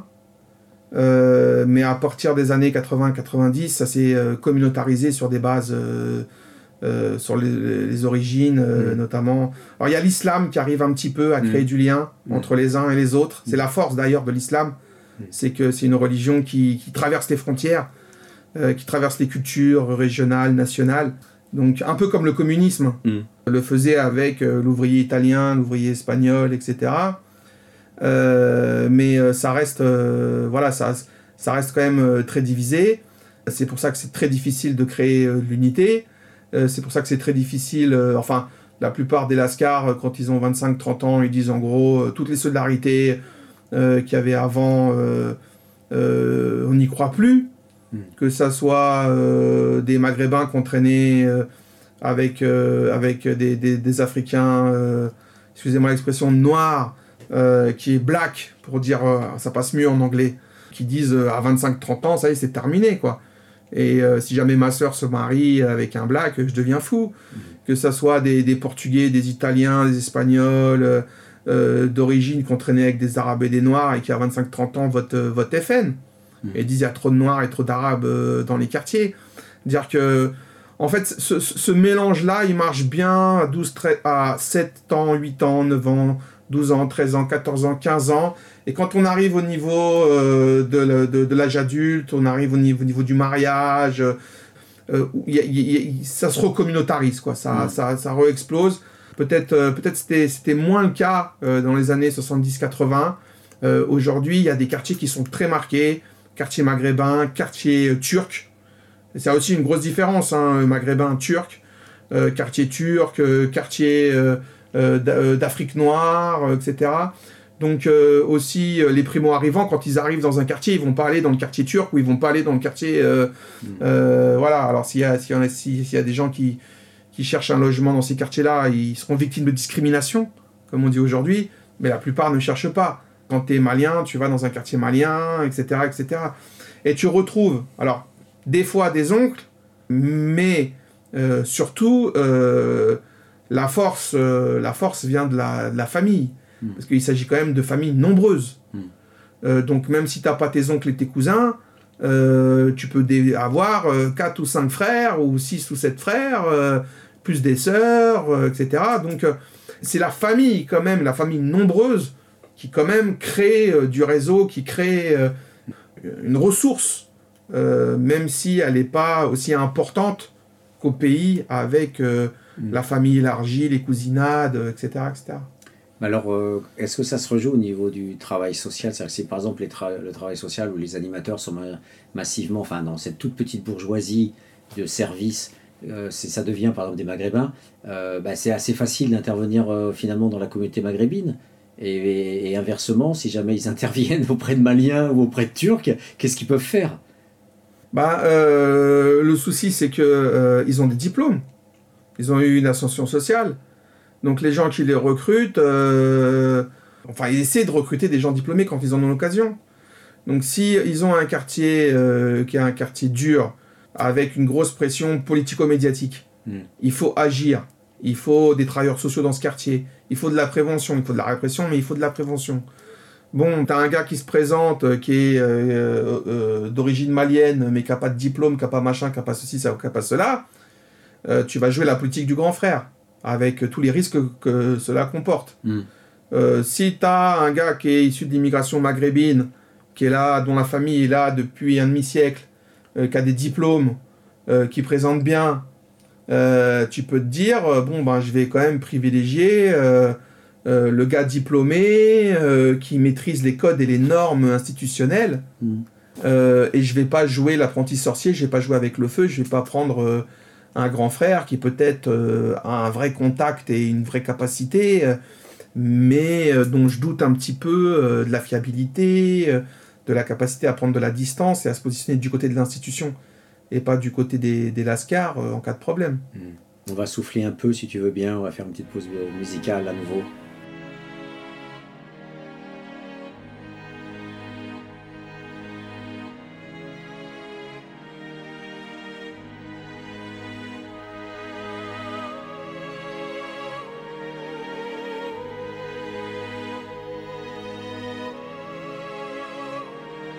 Cause commune 93.1 Je suis crevé, j'en ai marre de combattre les miens. Je serais pas étonné qu'ils me tuent de leurs propres mains. Nous, je veux y croire, mais j'ai bien peur que ce nous ne soit qu'illusoire. Tout ça débute du chacun pour soi, personne ne nous respecte et je crois savoir pourquoi. On est avare et divisé, on se fait avoir, on ne forme même pas une communauté. Préoccupé par le besoin, serait-on tous myopes, incapables de voir loin? On veut pas le bien, on veut le gain, quitte à détruire l'intérêt commun. On vit dans l'inconscience des enjeux, mais malgré nous, les médias nous ont mis dans le jeu. Manipulés comme des pions, tout le monde mise sur notre division. On subit la xénophobie, incapable de s'organiser en lobby. On sera toujours des mendiants aux portes de leur monde tant qu'on croira que le respect se quémande. Le respect s'impose et la lutte est économique. Observe la communauté asiatique. Nous on fait beaucoup de bruit et peu de chiffres. On donne peu de coups et on reçoit beaucoup de chiffres. Impunément, les médias nous salissent car conscients que nous insulter ne comporte aucun risque. On fait peur à personne, on est la risée de tous et nos émeutes se déroulent loin de l'Élysée. À part brûler quelques voitures de pauvres gens comme nous et saboter nos propres structures. Où est notre révolution? Où est notre révolution? On est en France depuis plusieurs générations. Et où en est-on? Même si ça me fout un coup au moral, forcé de constater qu'on est en bas de l'échelle sociale. Collimateur des médias, y a pas plus visé que nous. Alors toi, explique-moi pourquoi y a pas plus divisé. On se plaint du racisme, mais ne les pas nous-mêmes. C'est eux contre nous, mais surtout nous contre nous-mêmes. Les Algériens contre les Marocains les Marocains contre les Tunisiens, les Antillais contre les Maghrébins, les Maghrébins contre les Africains, les Turcs contre eux, même dans les mosquées, nos cœurs se sont divisés. Chacun veut diriger, chacun veut dominer et refuse d'envisager que le meilleur soit pakistanais. On peut se poser la question qui sont les plus racistes. Y a qu'à observer les problèmes que posent les mariages mixtes. On peut pas reprocher aux autres ce qu'on est nous-mêmes. Je mets le doigt où ça fait mal. C'est normal que ce texte vous gêne. Y aura jamais d'évolution sans profit profonde remise en question. Est-ce qu'il y a plus fou qu'un fou qui croit avoir la raison? Dois-je préciser ma vision? Donc on se prendra pour ce qu'on n'est pas. On courra dans tous les sens, mais on ne fera jamais un seul pas. La pauvreté ne peut excuser le fait de se comporter comme des non-civilisés. L'agressivité constante et les insultes, en fin de compte, ne profitent qu'à ceux qui nous font passer pour des incultes. Ne profitent qu'à ceux qui nous haïssent, nous désignent comme problème et pour ça nous salissent. Réalise, tu sers d'idiot utile, donc tu n'as aucune vision. Si tu n'aimes pas te faire battre, pourquoi tendre le bâton? Tu veux faire tomber le système, vomir la pilule et commence par refuser qu'il te manipule pour qu'une rébellion aboutisse elle doit être pensée. Et je sais qu'on ne mène pas une révolution de froc baissé.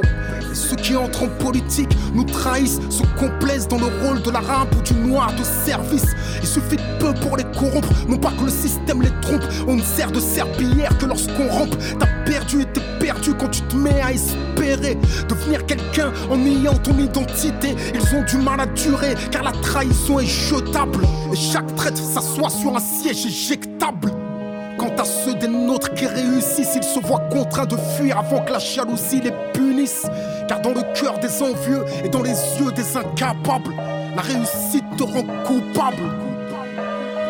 Est-ce une excuse pour justifier l'égoïsme et fuir le passé en Lexus? Difficile de tendre la main sans se faire couper le bras. Mais si je m'occupe pas des miens, qui le fera? Y'a que chez nous que le succès débouche également sur l'impasse. Car les derniers veulent te tuer pour la première place et tes frères disparus que tu continues à pleurer. C'est pas des flics qui les ont butés. On est les premières victimes de notre propre violence, le signe de notre profonde ignorance. On se bute pour du H, de la coke ou du cash. Et bientôt, on se butera pour un clash. Besoin de solidarité si l'on veut espérer un jour pouvoir quitter la précarité.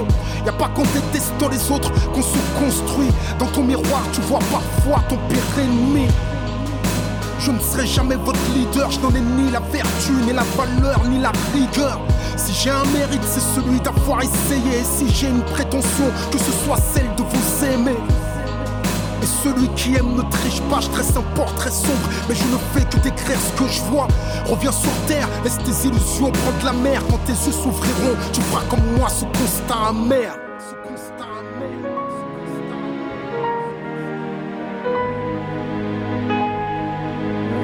Truc que j'ai pas compris euh, dans ta réponse. Euh, moi, ce que j'essaye de voir, c'est par rapport au terrain que tu as fait.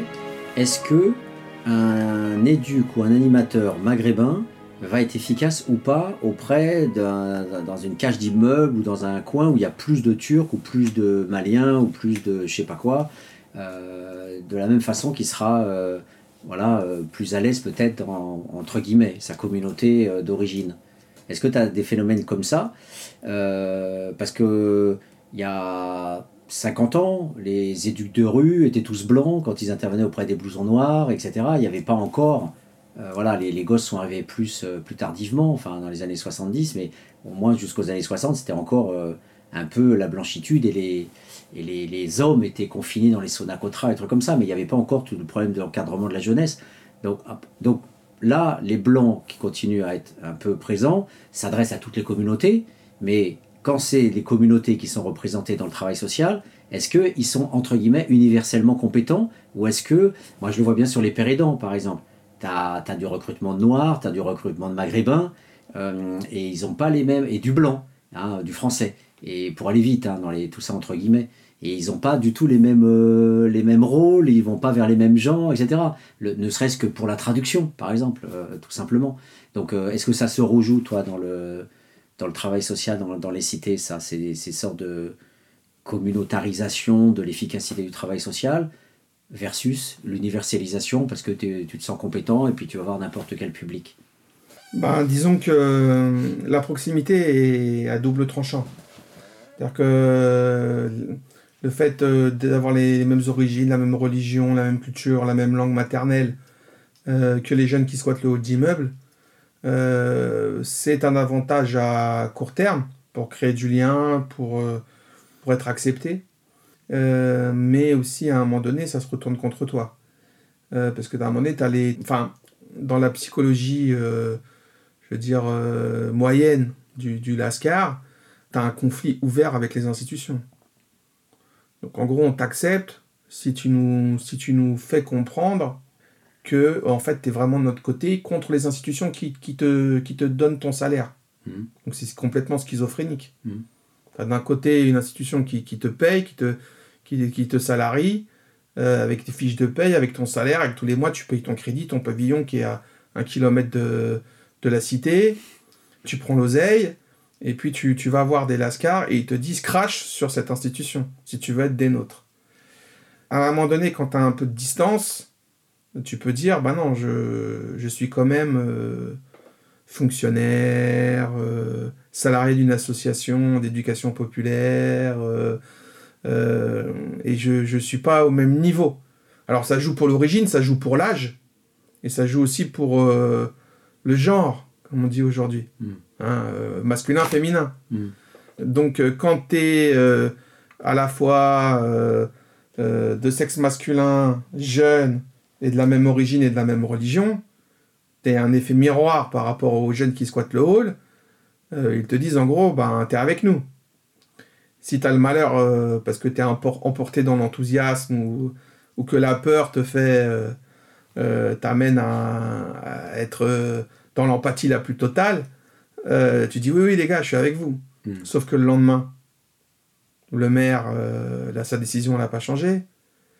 Euh, la fermeture de tel dispositif ou euh, la réouverture de tel dispositif à un autre endroit ou l'annulation du séjour au ski ou etc. Elle est toujours, toujours là. Mm. Et là, on te demande de prendre parti. Et donc, tu te retrouves, euh, tu te retrouves complètement pris en étau. Et c'est comme ça qu'il y a des, des burn-out, mm. hein, comme on dit, comme on dit aujourd'hui tu as, des animateurs, des études, des médiateurs qui, qui, qui, à un moment donné, ne savent plus du tout euh, où ils en sont. Hmm. Donc, des fois, avoir un petit peu de distance, d'être une femme, d'être plus âgée, de ne pas être de la même euh, religion, origine, euh, culture, langue maternelle, etc. Ça permet de dire, bah oui, les gars, oui, oui, Je, suis avec vous, mais je suis pas, je suis pas des vôtres. Je suis employé par la mairie, hmm. je suis éduqué dans un club de prêve. voilà, donc, donc c'est, ça dépend des cas. Ouais. Alors, c'est vrai que moi, je ne peux pas m'empêcher euh, de, faire la comparaison avec les, les.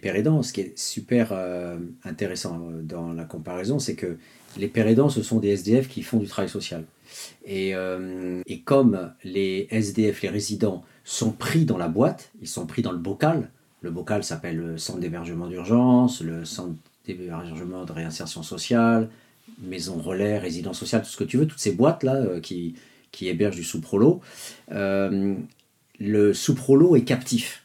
C'est-à-dire qu'il vient dans la boîte. Il, il peut gueuler, hein, il y a du vol, il y a des travailleurs sociaux qui se font casser la gueule, tout ça, mais dans l'ensemble, il est captif. C'est-à-dire il est dans la boîte et il y a toute une équipe qui est là avec... Euh, il est déterritorialisé par rapport à là où il était. Il est dans le territoire du service public. Donc il est, il est doublement déterritorialisé. Il n'est pas là où il vit habituellement et en plus il est dans un espace étranger. Euh, en termes euh, d'espace administratif. Donc, euh, il a plutôt tendance à être moins à faire à, moins faire le fier que le jeune de cité, qui lui est, chez lui et en groupe en plus. Donc la, logique du mimétisme du père, hein, le, maghrébin qui est animateur au travail social, le mimétisme là va le bouffer, comme tu viens de le décrire. Alors que dans les foyers, le mimétisme, au contraire, est un mimétisme de modèle. Ah, toi, le SDF, comme nous, parce qu'il reste SDF, il reste toujours euh, mal logé, il est toujours euh, dans des foyers, euh, si c'est pas là où il bosse, il est de toute façon toujours hors du logement. Il est toujours même, sauf qu'il peut être mieux loti au niveau du salaire puisqu'il est père mais souvent, c'est des contrats de merde, des petits contrats, des trucs. Donc, du coup, ça fait aussi beaucoup de précarité. Et, donc, du coup, l'aspirateur social méritocratique peut marcher là. Parce que le, SDF, euh, souvent des jeunes, hein, il y a plein de jeunes maghrébins de cité maintenant dans les foyers d'urgence et tout ça. Il y en a, c'est les Maliens dont tu parles, enfin, toutes les populations des cités dont tu parles, on les retrouve aussi dans, les foyers. Et, et, tels qu'on les voit fonctionner, ils sont sérialisés. Hein, c'est pas du band, on est nés tous ensemble, etc. Ils sont sérialisés, ils sont découpés en morceaux, là, là, là, dans des pioles et tout. Et, donc le, le, aidant, finalement, euh, joue comme modèle. Chacun est en train de dire Ah ouais, toi, t'en es sorti. Ah ouais, ah ouais, t'es encore dans la merde et en plus t'aides les autres. Ah ouais, t'as arrêté de boire. Ah ouais, t'es tourné vers l'islam. Ah ouais, tu es, respectueux. Ah ouais, tu fais ceci. Ah oui, et donc euh, tout ça fait qu'il y a une partie qui vont être dans, euh, tu vois, ils vont se confier, ils vont être dans l'écoute, ils vont commencer à, à, jouer le jeu des droits, alors qu'ils voulaient pas parler aux travailleurs sociaux officiels. Hein, ils voulaient absolument pas parler aux éduques, aux travailleurs, aux assistantes sociales, euh, niet. Donc le père aidant, lui, va reconstruire, reconstruire ce lien qui n'existe pas avec le travail social classique. Donc tu vois, c'est intéressant parce que là, dans le, cas que tu évoquais, c'est exactement l'inverse. Trop de proximité nuit à la proximité parce que c'est un, mimétisme dévorateur. Alors que dans les foyers, ça peut être un mimétisme qui, au contraire, extrait le résident en disant Ah ouais, putain, si lui s'en est sorti, pourquoi pas moi quoi. Oui, parce que le rapport de force n'est pas le même. Je pense que c'est la question du rapport de force, elle est fondamentale. Euh, le père aidant, il n'est il est pas dans, dans la même position d'infériorité que les ducs face à une, quinzaine de jeunes adultes euh, dans un hall d'immeuble. C'est euh, c'est ça qui est, qui, est déterminant, je pense. Hmm. Quand tu es en position de, de, grande infériorité, quand tu es face à des gens qui, sont, qui, créent qui ont un groupe, qui sont organisés, qui ont du capital guerrier, comme ils disent les travailleurs sociaux, on est chez eux dans la rue. Hmm. La rue, c'est chez eux. D'ailleurs, il y a des jeunes qui disent ici, c'est chez nous l'espace public, ici c'est chez nous. Qu'est-ce que tu vas faire? Bon, ben, euh, forcément, euh, euh, le côté agressif, en fait, ou la, jalousie, ou l'envie, s'exprime de manière complètement différente. Si jamais le, un des gars du groupe t'envie, te jalouse, pense que tu te la racontes, puis déjà, ils ont plus de ressources, des fois, ils ont beaucoup plus de ressources que, que les gars dont tu parles. Il y en a, ça va, hein avec l'argent, avec le trafic, avec le vol. Ils vivent chez papa, maman. Euh, c'est euh, bouteille de whisky à 150 euros en discothèque. C'est vacances en Thaïlande. C'est dire c'est des gens qui ont, qui ont, quand même un accès à la, consommation, au loisir, au plaisir, à la puissance. Qu'est-ce que tu vas, qu'est-ce que tu vas leur apporter? Quel exemple tu peux leur donner? Euh, Comment tu peux leur faire envie? Le truc typique, c'est c'est c'est bien sûr le, le Lascar qui dit Mais tu gagnes combien?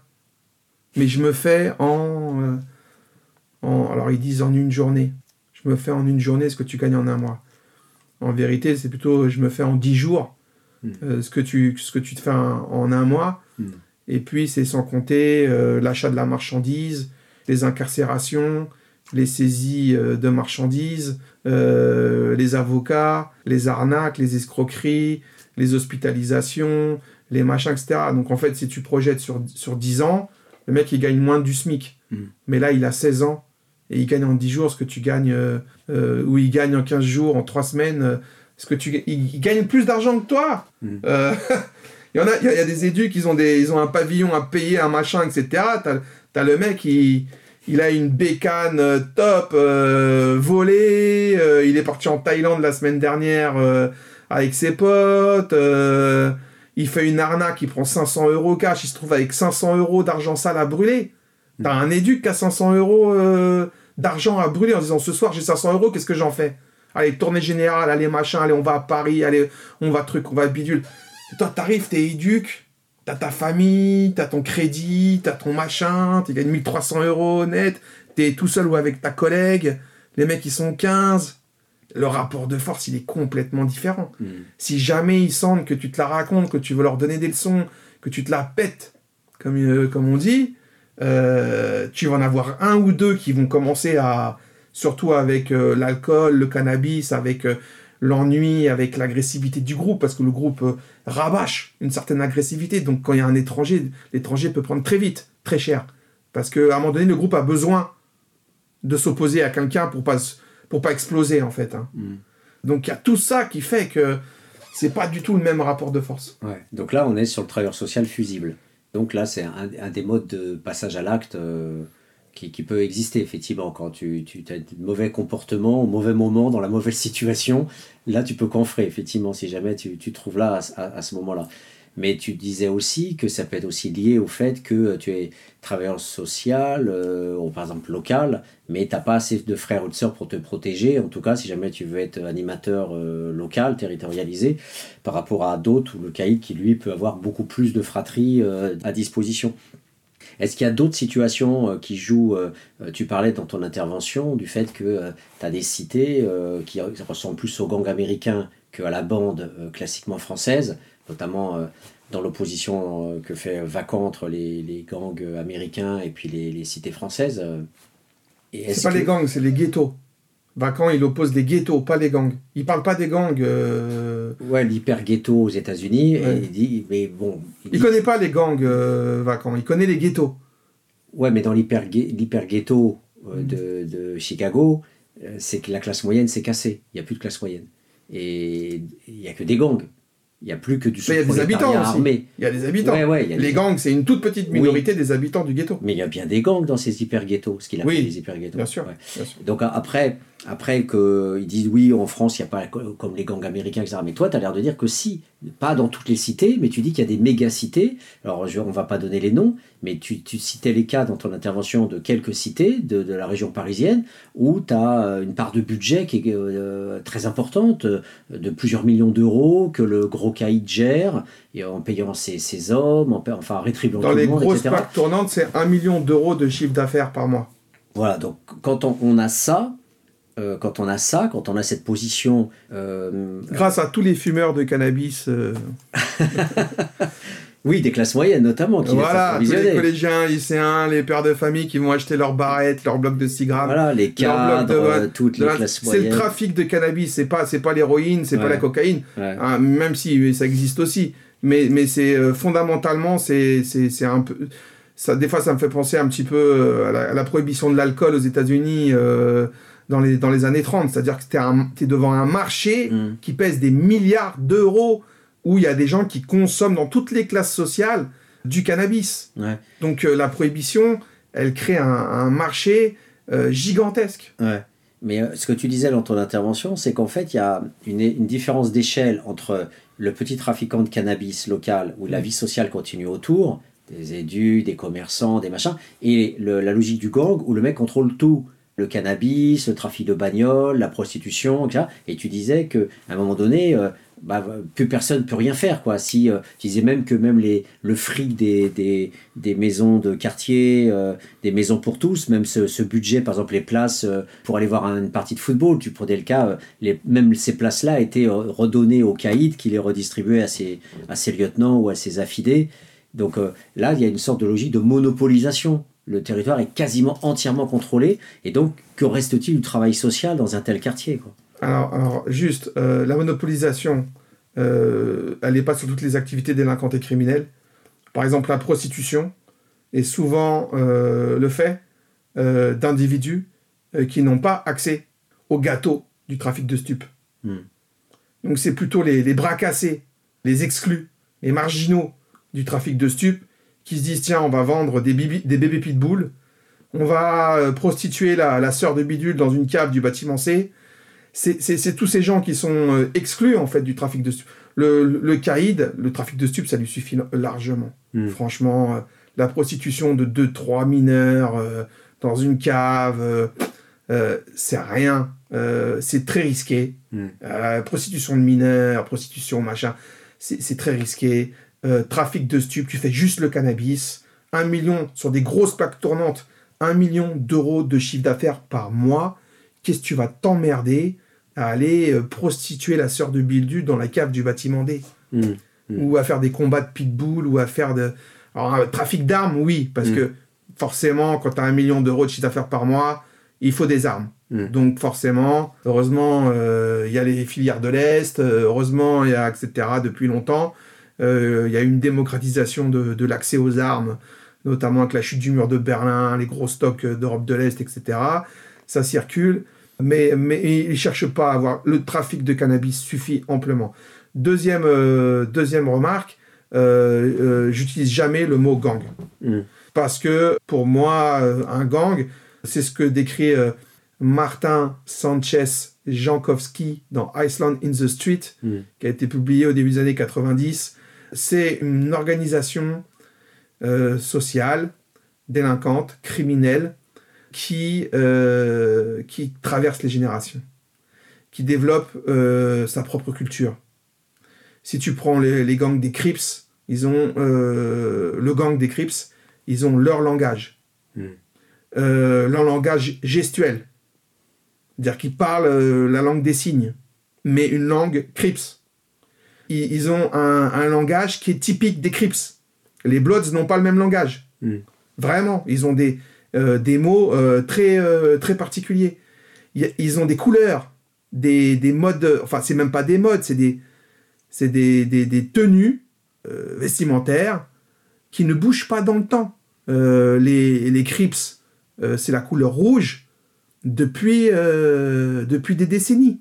Ouais, là tu parles de subculture. Le gang, c'est une subculture très homogène, très partagée. Dans des, dans des ghettos américains, tu as le père ou le grand-père, même si bien sûr tous ne sont pas n'ont pas eu une affaire avec le gang. Le gang reste une minorité, comme, euh, comme, les, comme les bandes ou comme le business de, de shit. Les, les... Ça reste mm. une minorité, mais c'est souvent les mêmes familles mm. qui alimentent cette minorité. Mm. Et donc, tu as, as, des familles où tu as le père, le grand-père avec le tatouage du gang. C'est-à-dire que le gang, c'est entre euh, le banditisme, moi je parlerais plutôt de banditisme, de trafic professionnel enfin, dans la, en criminologie, on va dire, tu as, la, petite bande délinquante, tu as le banditisme, le trafic professionnel, ensuite tu as le gang. Là, tu prends une dimension transgénérationnelle, hmm. historique, culturelle, avec des codes, des rituels, une langue. Euh, et puis après, au-dessus, tu as la mafia. Hmm. Alors là, tu traverses les siècles. Hmm. Tu as plusieurs siècles d'existence. La Camorra, Naples, etc. etc. Donc, euh, donc il y, a toute une échelle. Euh, et, la grande différence, c'est qu'en France, euh, tu vas avoir une équipe de 20 qui va tenir un quartier pendant 15 ans. Dans 20 ans, tout le monde les aura oubliés. Mm. Tu en auras deux ou trois qui diront Ah ouais, mais dans les années 2017-2018, ici, c'était une plaque tournante. Il y avait la famille machin qui tenait le business. C'était autre chose qu'aujourd'hui. Voilà, mais tous les petits jeunes, ils disent Mais papy, de quoi tu parles? On, on les connaît plus, etc ça disparaît en France, ça disparaît, ça disparaît. Alors peut-être que ça évolue. Je me souviens d'un une fois j'ai eu une, un, groupe d'adolescentes, de préadolescentes, 12-13 ans. On était dans un studio, puis on était en train d'enregistrer un, un truc et tout, puis elles chantaient du RB, puis l'éduc leur dit Bon, alors le nom de votre groupe, c'est comment les filles? C'est quoi? Et elles sortent le, le blast de leur cité, et elles rajoutent criminel quatrième génération. Et donc, euh, je leur demande, mais euh, bon, criminel, je leur pose pas la question parce que je voyais à quoi ça correspondait dans leur imaginaire.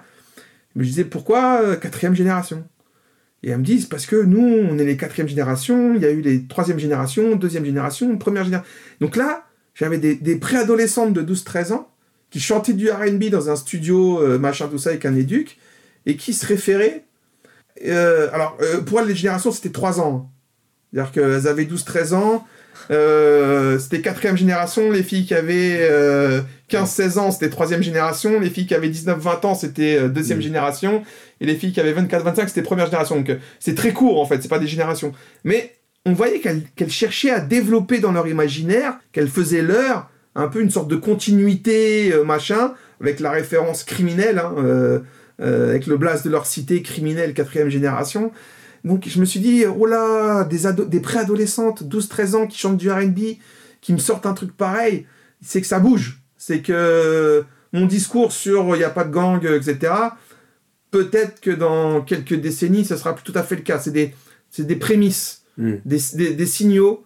Ce sont des signaux qui, nous, qui, doivent nous inquiéter. Euh, mais c'est pas c'est pas c'est pas la réalité. Hmm. Donc enfin pour finir avec la, question euh, où est la place euh, du travail social euh, de quartier, euh, c'est une sacrée bonne question. Euh, on pourrait être tenté de dire il n'y en a pas. S'il y en a une, ça veut dire une coupure totale par rapport à la police et à la justice. J'ai des éducateurs dans certaines plaques tournantes, ils me disent on nous a demandé de faire du travail de rue la nuit. Mais qu'est-ce qu'on fait de ce qu'on voit? T'as des clients qui arrivent, qui payent avec des faux billets. T'as les mecs qui s'aperçoivent que c'est des faux billets, qui les déshabillent, qui les, qui qui les frappent, qui ramènent des chiens, euh, qui commencent à lâcher les chiens. T'as les mecs qui hurlent. Toi, tu passes dans la nuit, tu vois le mec euh, tout nu, en sang, mordu par un chien. Puis tu passes. Puis tu rentres chez toi. Et tu dis, qu'est-ce que je fous là? Qu'est-ce que je fais de cette putain d'information? Et t'as des éducs qui disent à leur hiérarchie, vous savez pas où on travaille. On vous le dit, ce quartier-là, il est différent des autres. Ah, mais non, mais pourquoi vous dites ça? Vous stigmatisez, mais non, mais il faut pas dramatiser. Ils disent non, on n'a pas notre place à certains moments, et notamment la nuit. On n'a pas notre place. Donc, que vous alliez demander aux éducateurs du quartier d'à côté de faire du travail de nuit, ok. Mais ici, non, on, sait, Qu'est-ce que vous voulez qu'on fasse? On appelle la police, demain on ferme le local. On dit rien, on ramène ça chez nous. On se sent euh, pourri euh, de l'intérieur par, euh, par, ce qu'on a vu. Et ils sont complètement désarmés.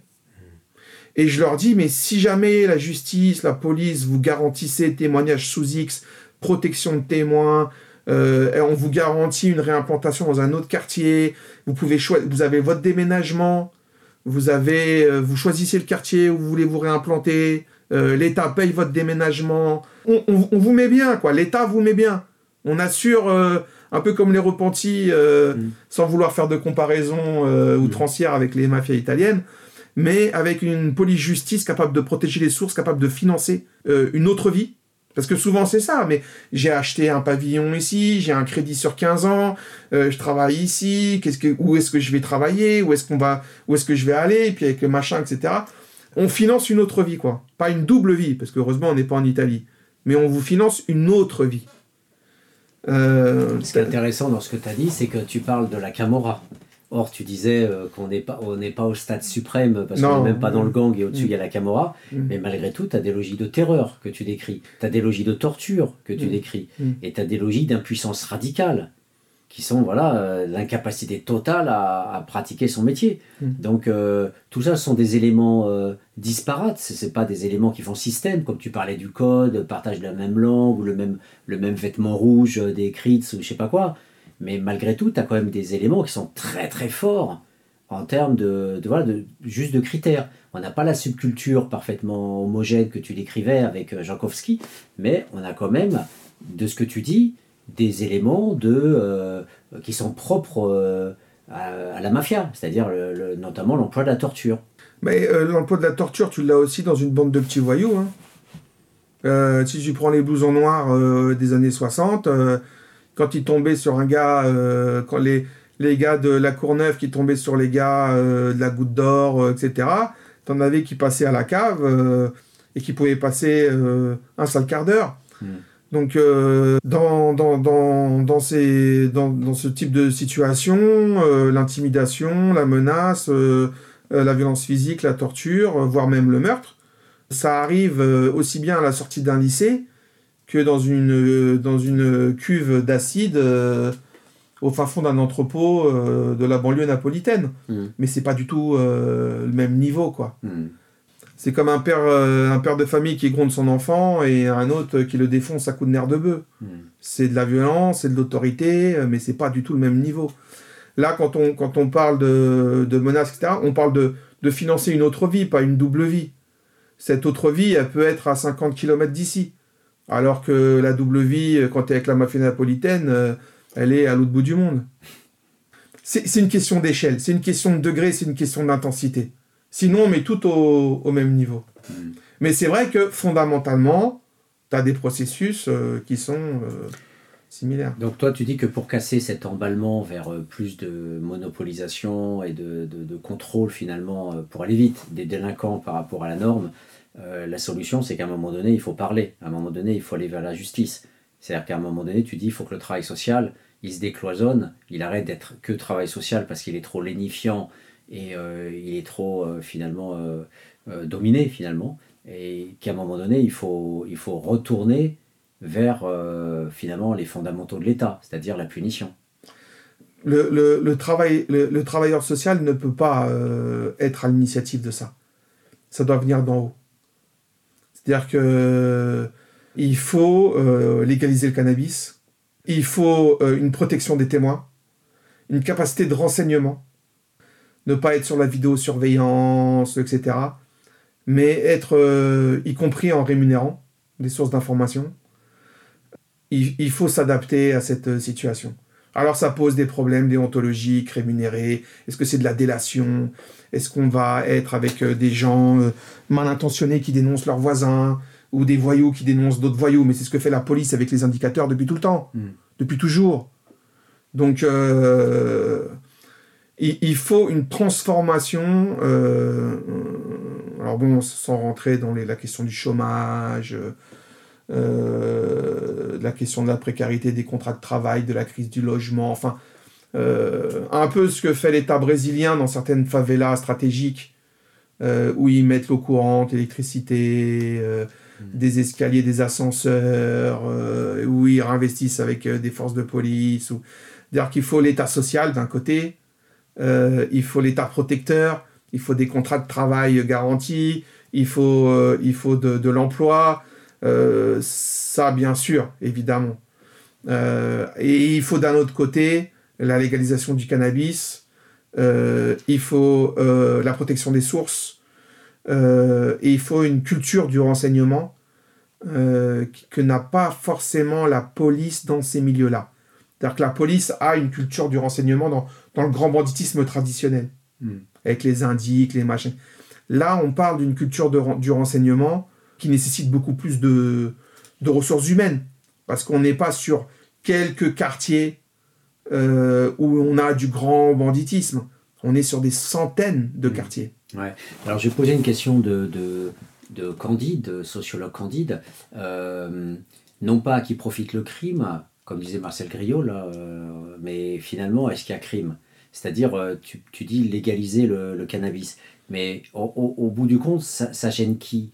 Par exemple, que ça soit une économie dite informelle, mais c'est une économie. Les classes moyennes, euh, viennent chercher, acheter leur cannabis euh, auprès des petits dealers. Il y a toute une interconnaissance qui se fait et, euh, parfois il y a des relations très sympathiques qui se nouent entre eux. Ils passent des soirées ensemble, ils fument ensemble. même le petit dealer va, va, va filer gratos pas mal de barrettes ou autres aux petits jeunes avec qui ils vont sympathiser. Tout ça, c'est des trucs vécus qu'on connaît, que tu connais, que je connais. Et, et ça fait aussi de, l'échange, on va dire, de la mixité sociale ça fait de la mixité sociale. C'est-à-dire euh, le petit jeune sous prolo qui va parler avec le, petit étudiant de classe moyenne qui vient chercher euh, son, sa petite conso. Euh, ça donne de l'argent dans les quartiers pauvres, là où les stages sont mal rémunérés. ça permet donc, donc, à partir du moment où on, on tabasse personne, ou le caïd, effectivement, comme un chef d'entreprise, avec un règlement intérieur très strict, dans les entreprises, ça rigole pas. Si tu vas pisser hors de ton temps de travail, euh, euh, alors qu'on te donne 10 minutes pour aller pisser à 10 heures du matin et qu'on te voit aller pisser à 11 heures, euh, tu vas te faire sanctionner méchamment par le patron avec retenue sur salaire. Est-ce que c'est différent du caïd à partir du moment où il sort pas le chien pour bouffer effectivement les couilles du mec qui a voulu sortir les billets du Monopoly? Mais là, c'est une autre affaire. Moi, je te parle que sur le shit. Où est le mal finalement, si ce n'est que c'est légal par rapport à un État donné mais on pourrait parler de la Suisse, on peut parler des États-Unis et de, et de pas mal de pays, Hollande et compagnie ou d'autres, euh, voilà, qui, où, finalement, où est le mal dans cette économie informelle à partir du moment où tout le monde y trouve son compte et ça fait des redistributions de revenus Parce que c'est euh, une infime minorité de la jeunesse, je te parle même pas euh, des adultes et des personnes âgées, et je dirais même une infime minorité de la jeunesse masculine, je te parle même pas des filles, qui organisent cette, cette économie-là et qui se bouffent entre eux par ailleurs. Hmm.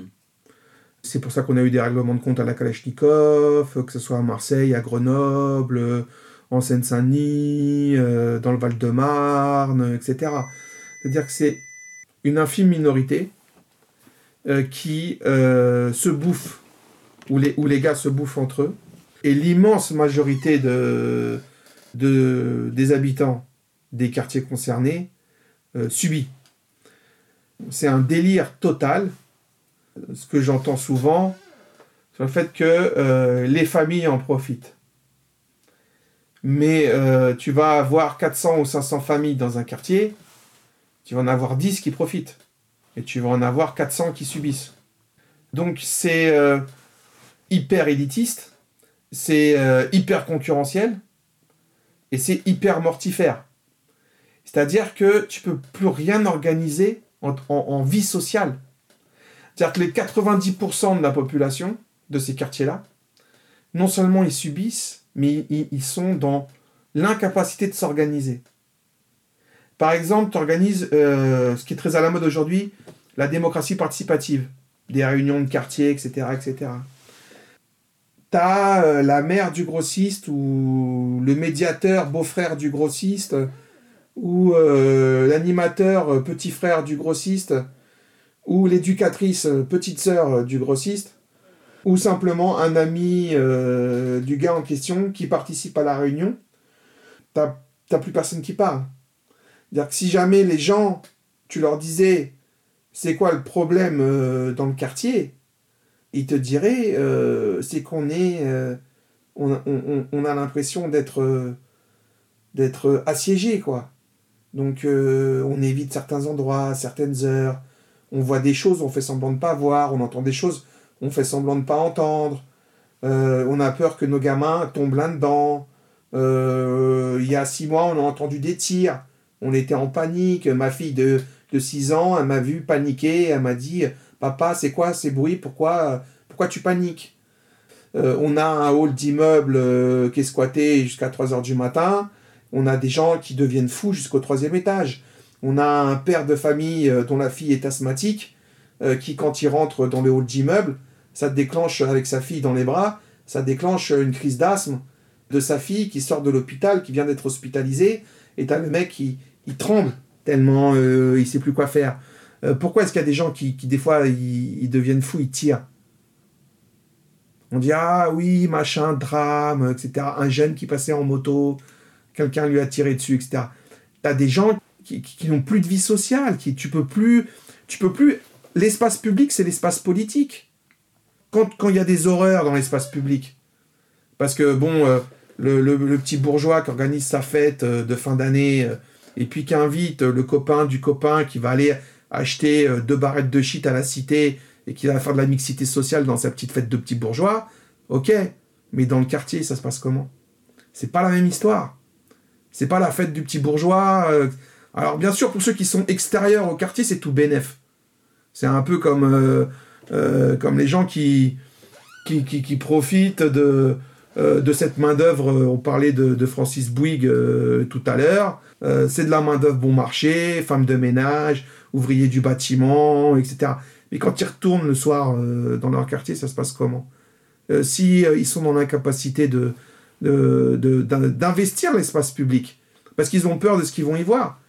Parce que à un moment donné, s'ils parlent, s'ils entendent des, à un moment donné, c'est des questions, c'est des questions fondamentales. Tu vois, tu vois, tu vois quelqu'un agressé, tu vois, à un moment donné, tu, bouges ou tu bouges pas. Mais ça te marque à vie, ça. À un moment donné, c'est comme, euh, comme avec les nazis, quoi. À un moment donné, t'es face. Euh, t'es dans quel camp, camarade? Eh, Tu peux pas rentrer chez toi et te dire, ah ben c'est bon, c'est pas grave. Euh, non, ce que t'as vu ce soir-là, ce jour-là, c'est grave et tu t'en souviendras dans 20 ans.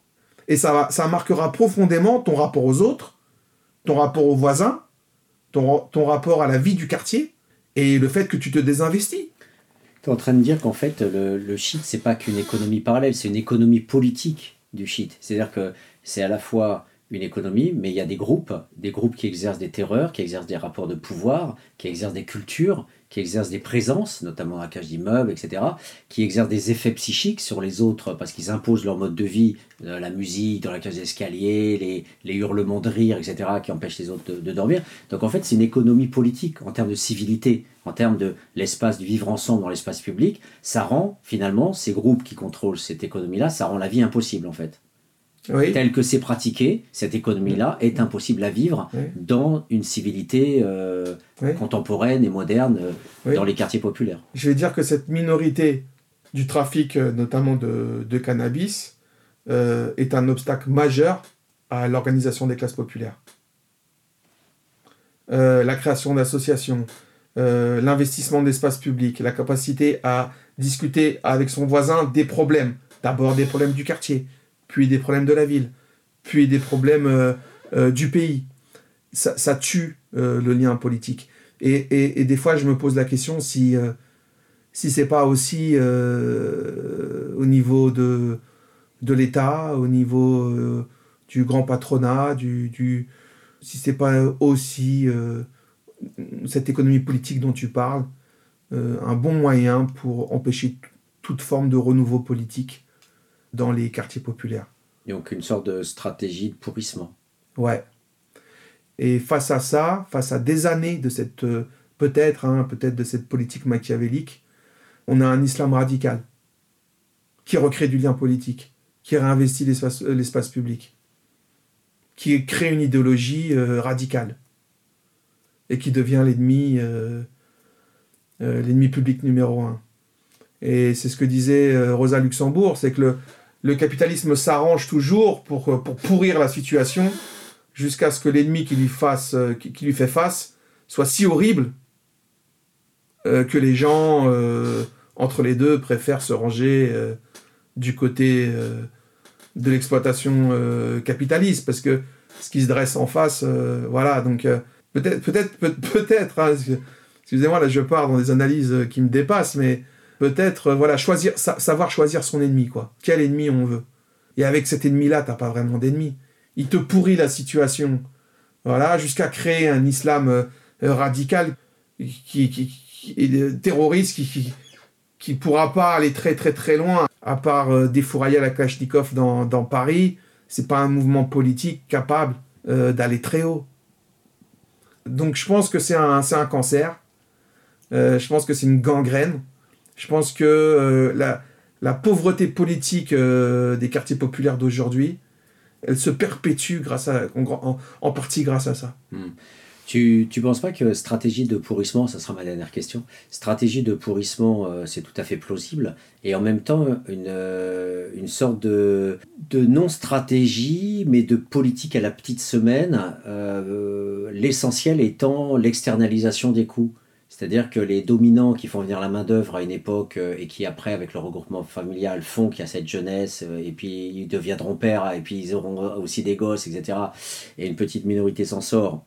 Mais la grosse majorité reste euh, dans les Sonacotra ou dans les cités de transit et dans les, les, mauvais HLM. Est-ce que, au bout du compte, on ne peut pas dire que l'essentiel pour les patrons, c'était d'accumuler du capital et du fric à une époque, en les faisant travailler comme des bêtes de somme en étant mal payé. Et l'essentiel était là, la stratégie numéro un était là. Et le politique était là juste pour euh, convoyer les bateaux, euh, pour que les mecs ils viennent en flux euh, par centaines de milliers, comme, comme on l'a vu dans le, un petit documentaire qu'on a regardé sur Internet où on voyait 200 000 Maghrébins qui sont arrivés en 1969, etc est-ce que c'est pas ça l'essentiel? Et qu'il y a externalisation des coûts sociaux. C'est-à-dire que les dominants, ils vivent dans le 16e arrondissement ou dans le 8e, ils s'en foutent éperdument que le prolo s'en prenne plein la gueule, le petit prolo blanc, en cohabitation avec le maghrébin ou le malien. Parce que de toute façon, lui, il le vit pas. Donc voilà, quelle politique il va mettre en place? Ouais, un petit peu, un peu de travailleurs sociaux, donc on revient sur notre thème, un peu de travailleurs sociaux, bref, un peu de, de, de mercurochrome sur la jambe de bois. Mais au moins, voilà, on fait des façades, on donne un peu de revenus, on donne un peu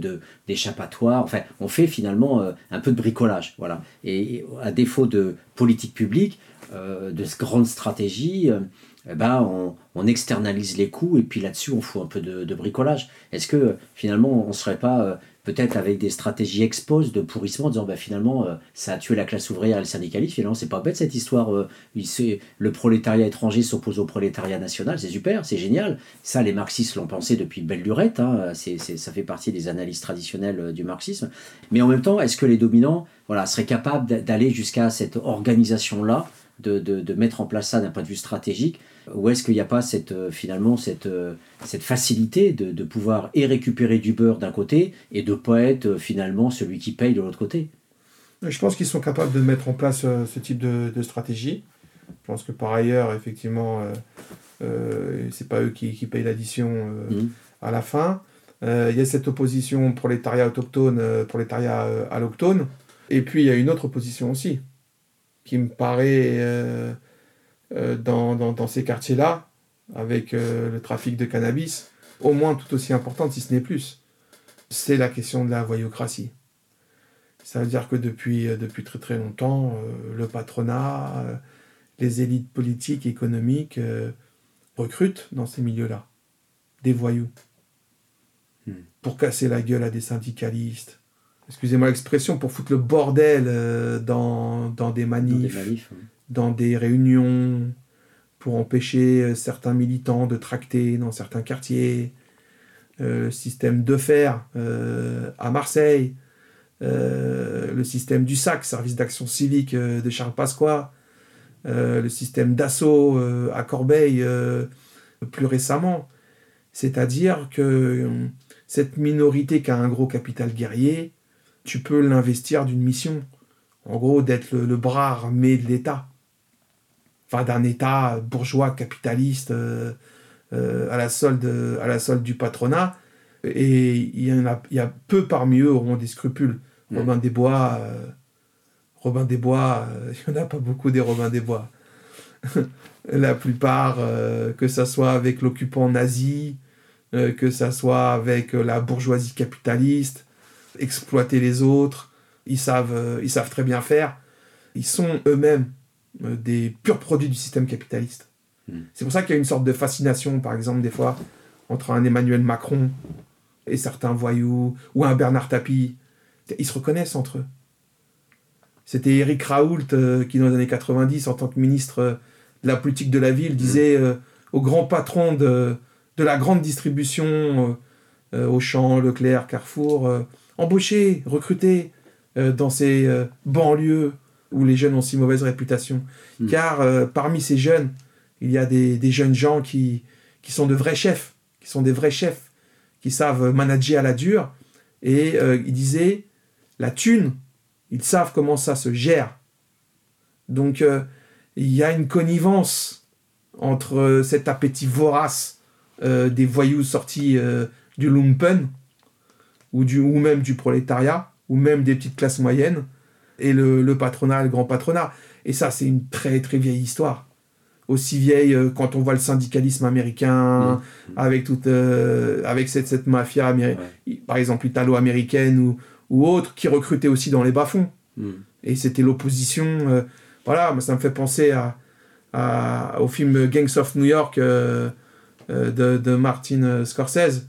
Quand, lors de l'émeute, il y a un bourgeois qui joue tranquillement au billard, qui dit Vous inquiétez pas, on pourra toujours recruter quelques-uns pour taper sur les autres. Mm.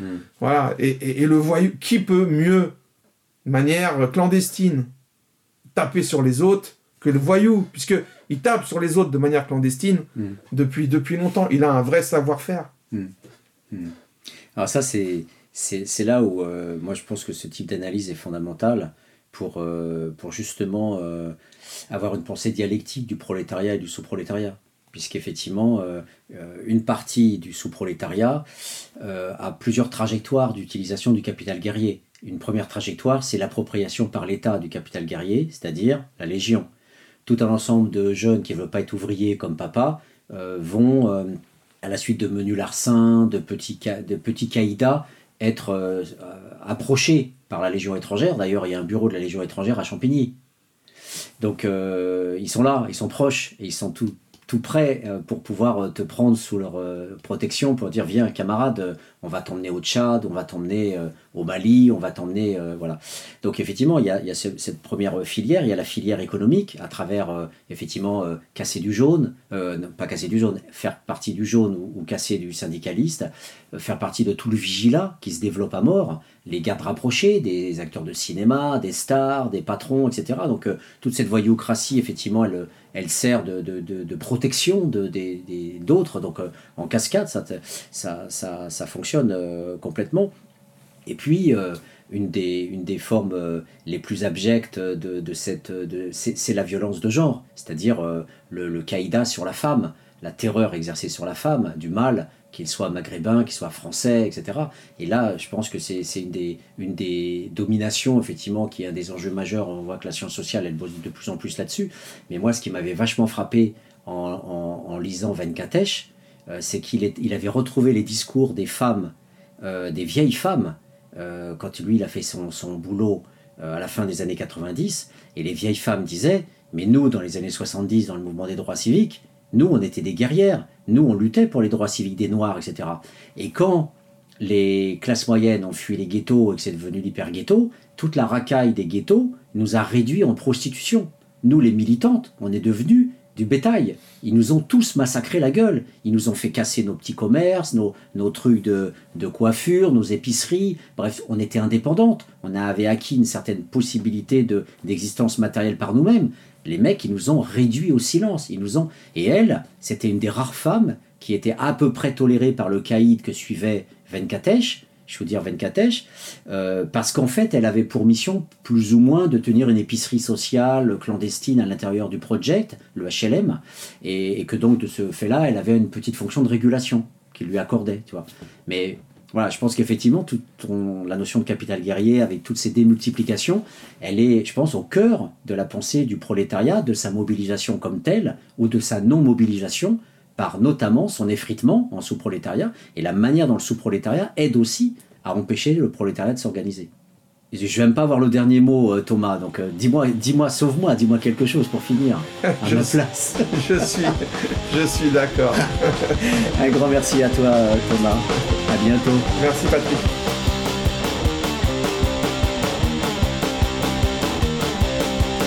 Oui, sois pauvre et tais-toi, toi la petite caissière, n'y on peut chez Leclerc. Oui, sois pauvre et tais-toi, toi le petit fonctionnaire, tu devrais avoir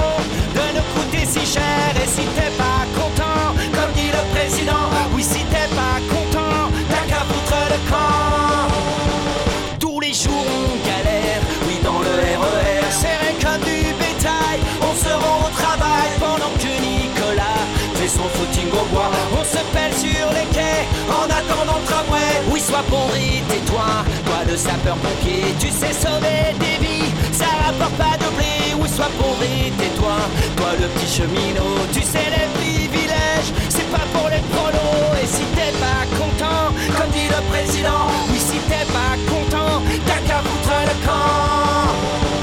Tous les jours on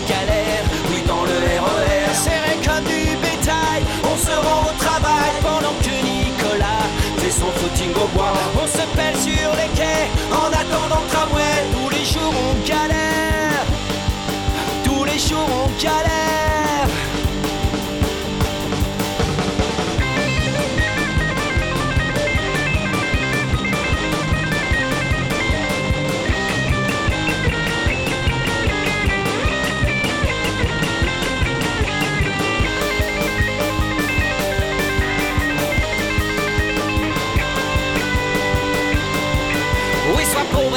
Tais-toi, toi la petite infirmière, on te les paiera jamais, tes heures supplémentaires. Oui, sois pauvre et tais-toi, toi la petite Kaira, fume ta marijuana, et surtout bouge de là, et si t'es pas content, comme dit le président,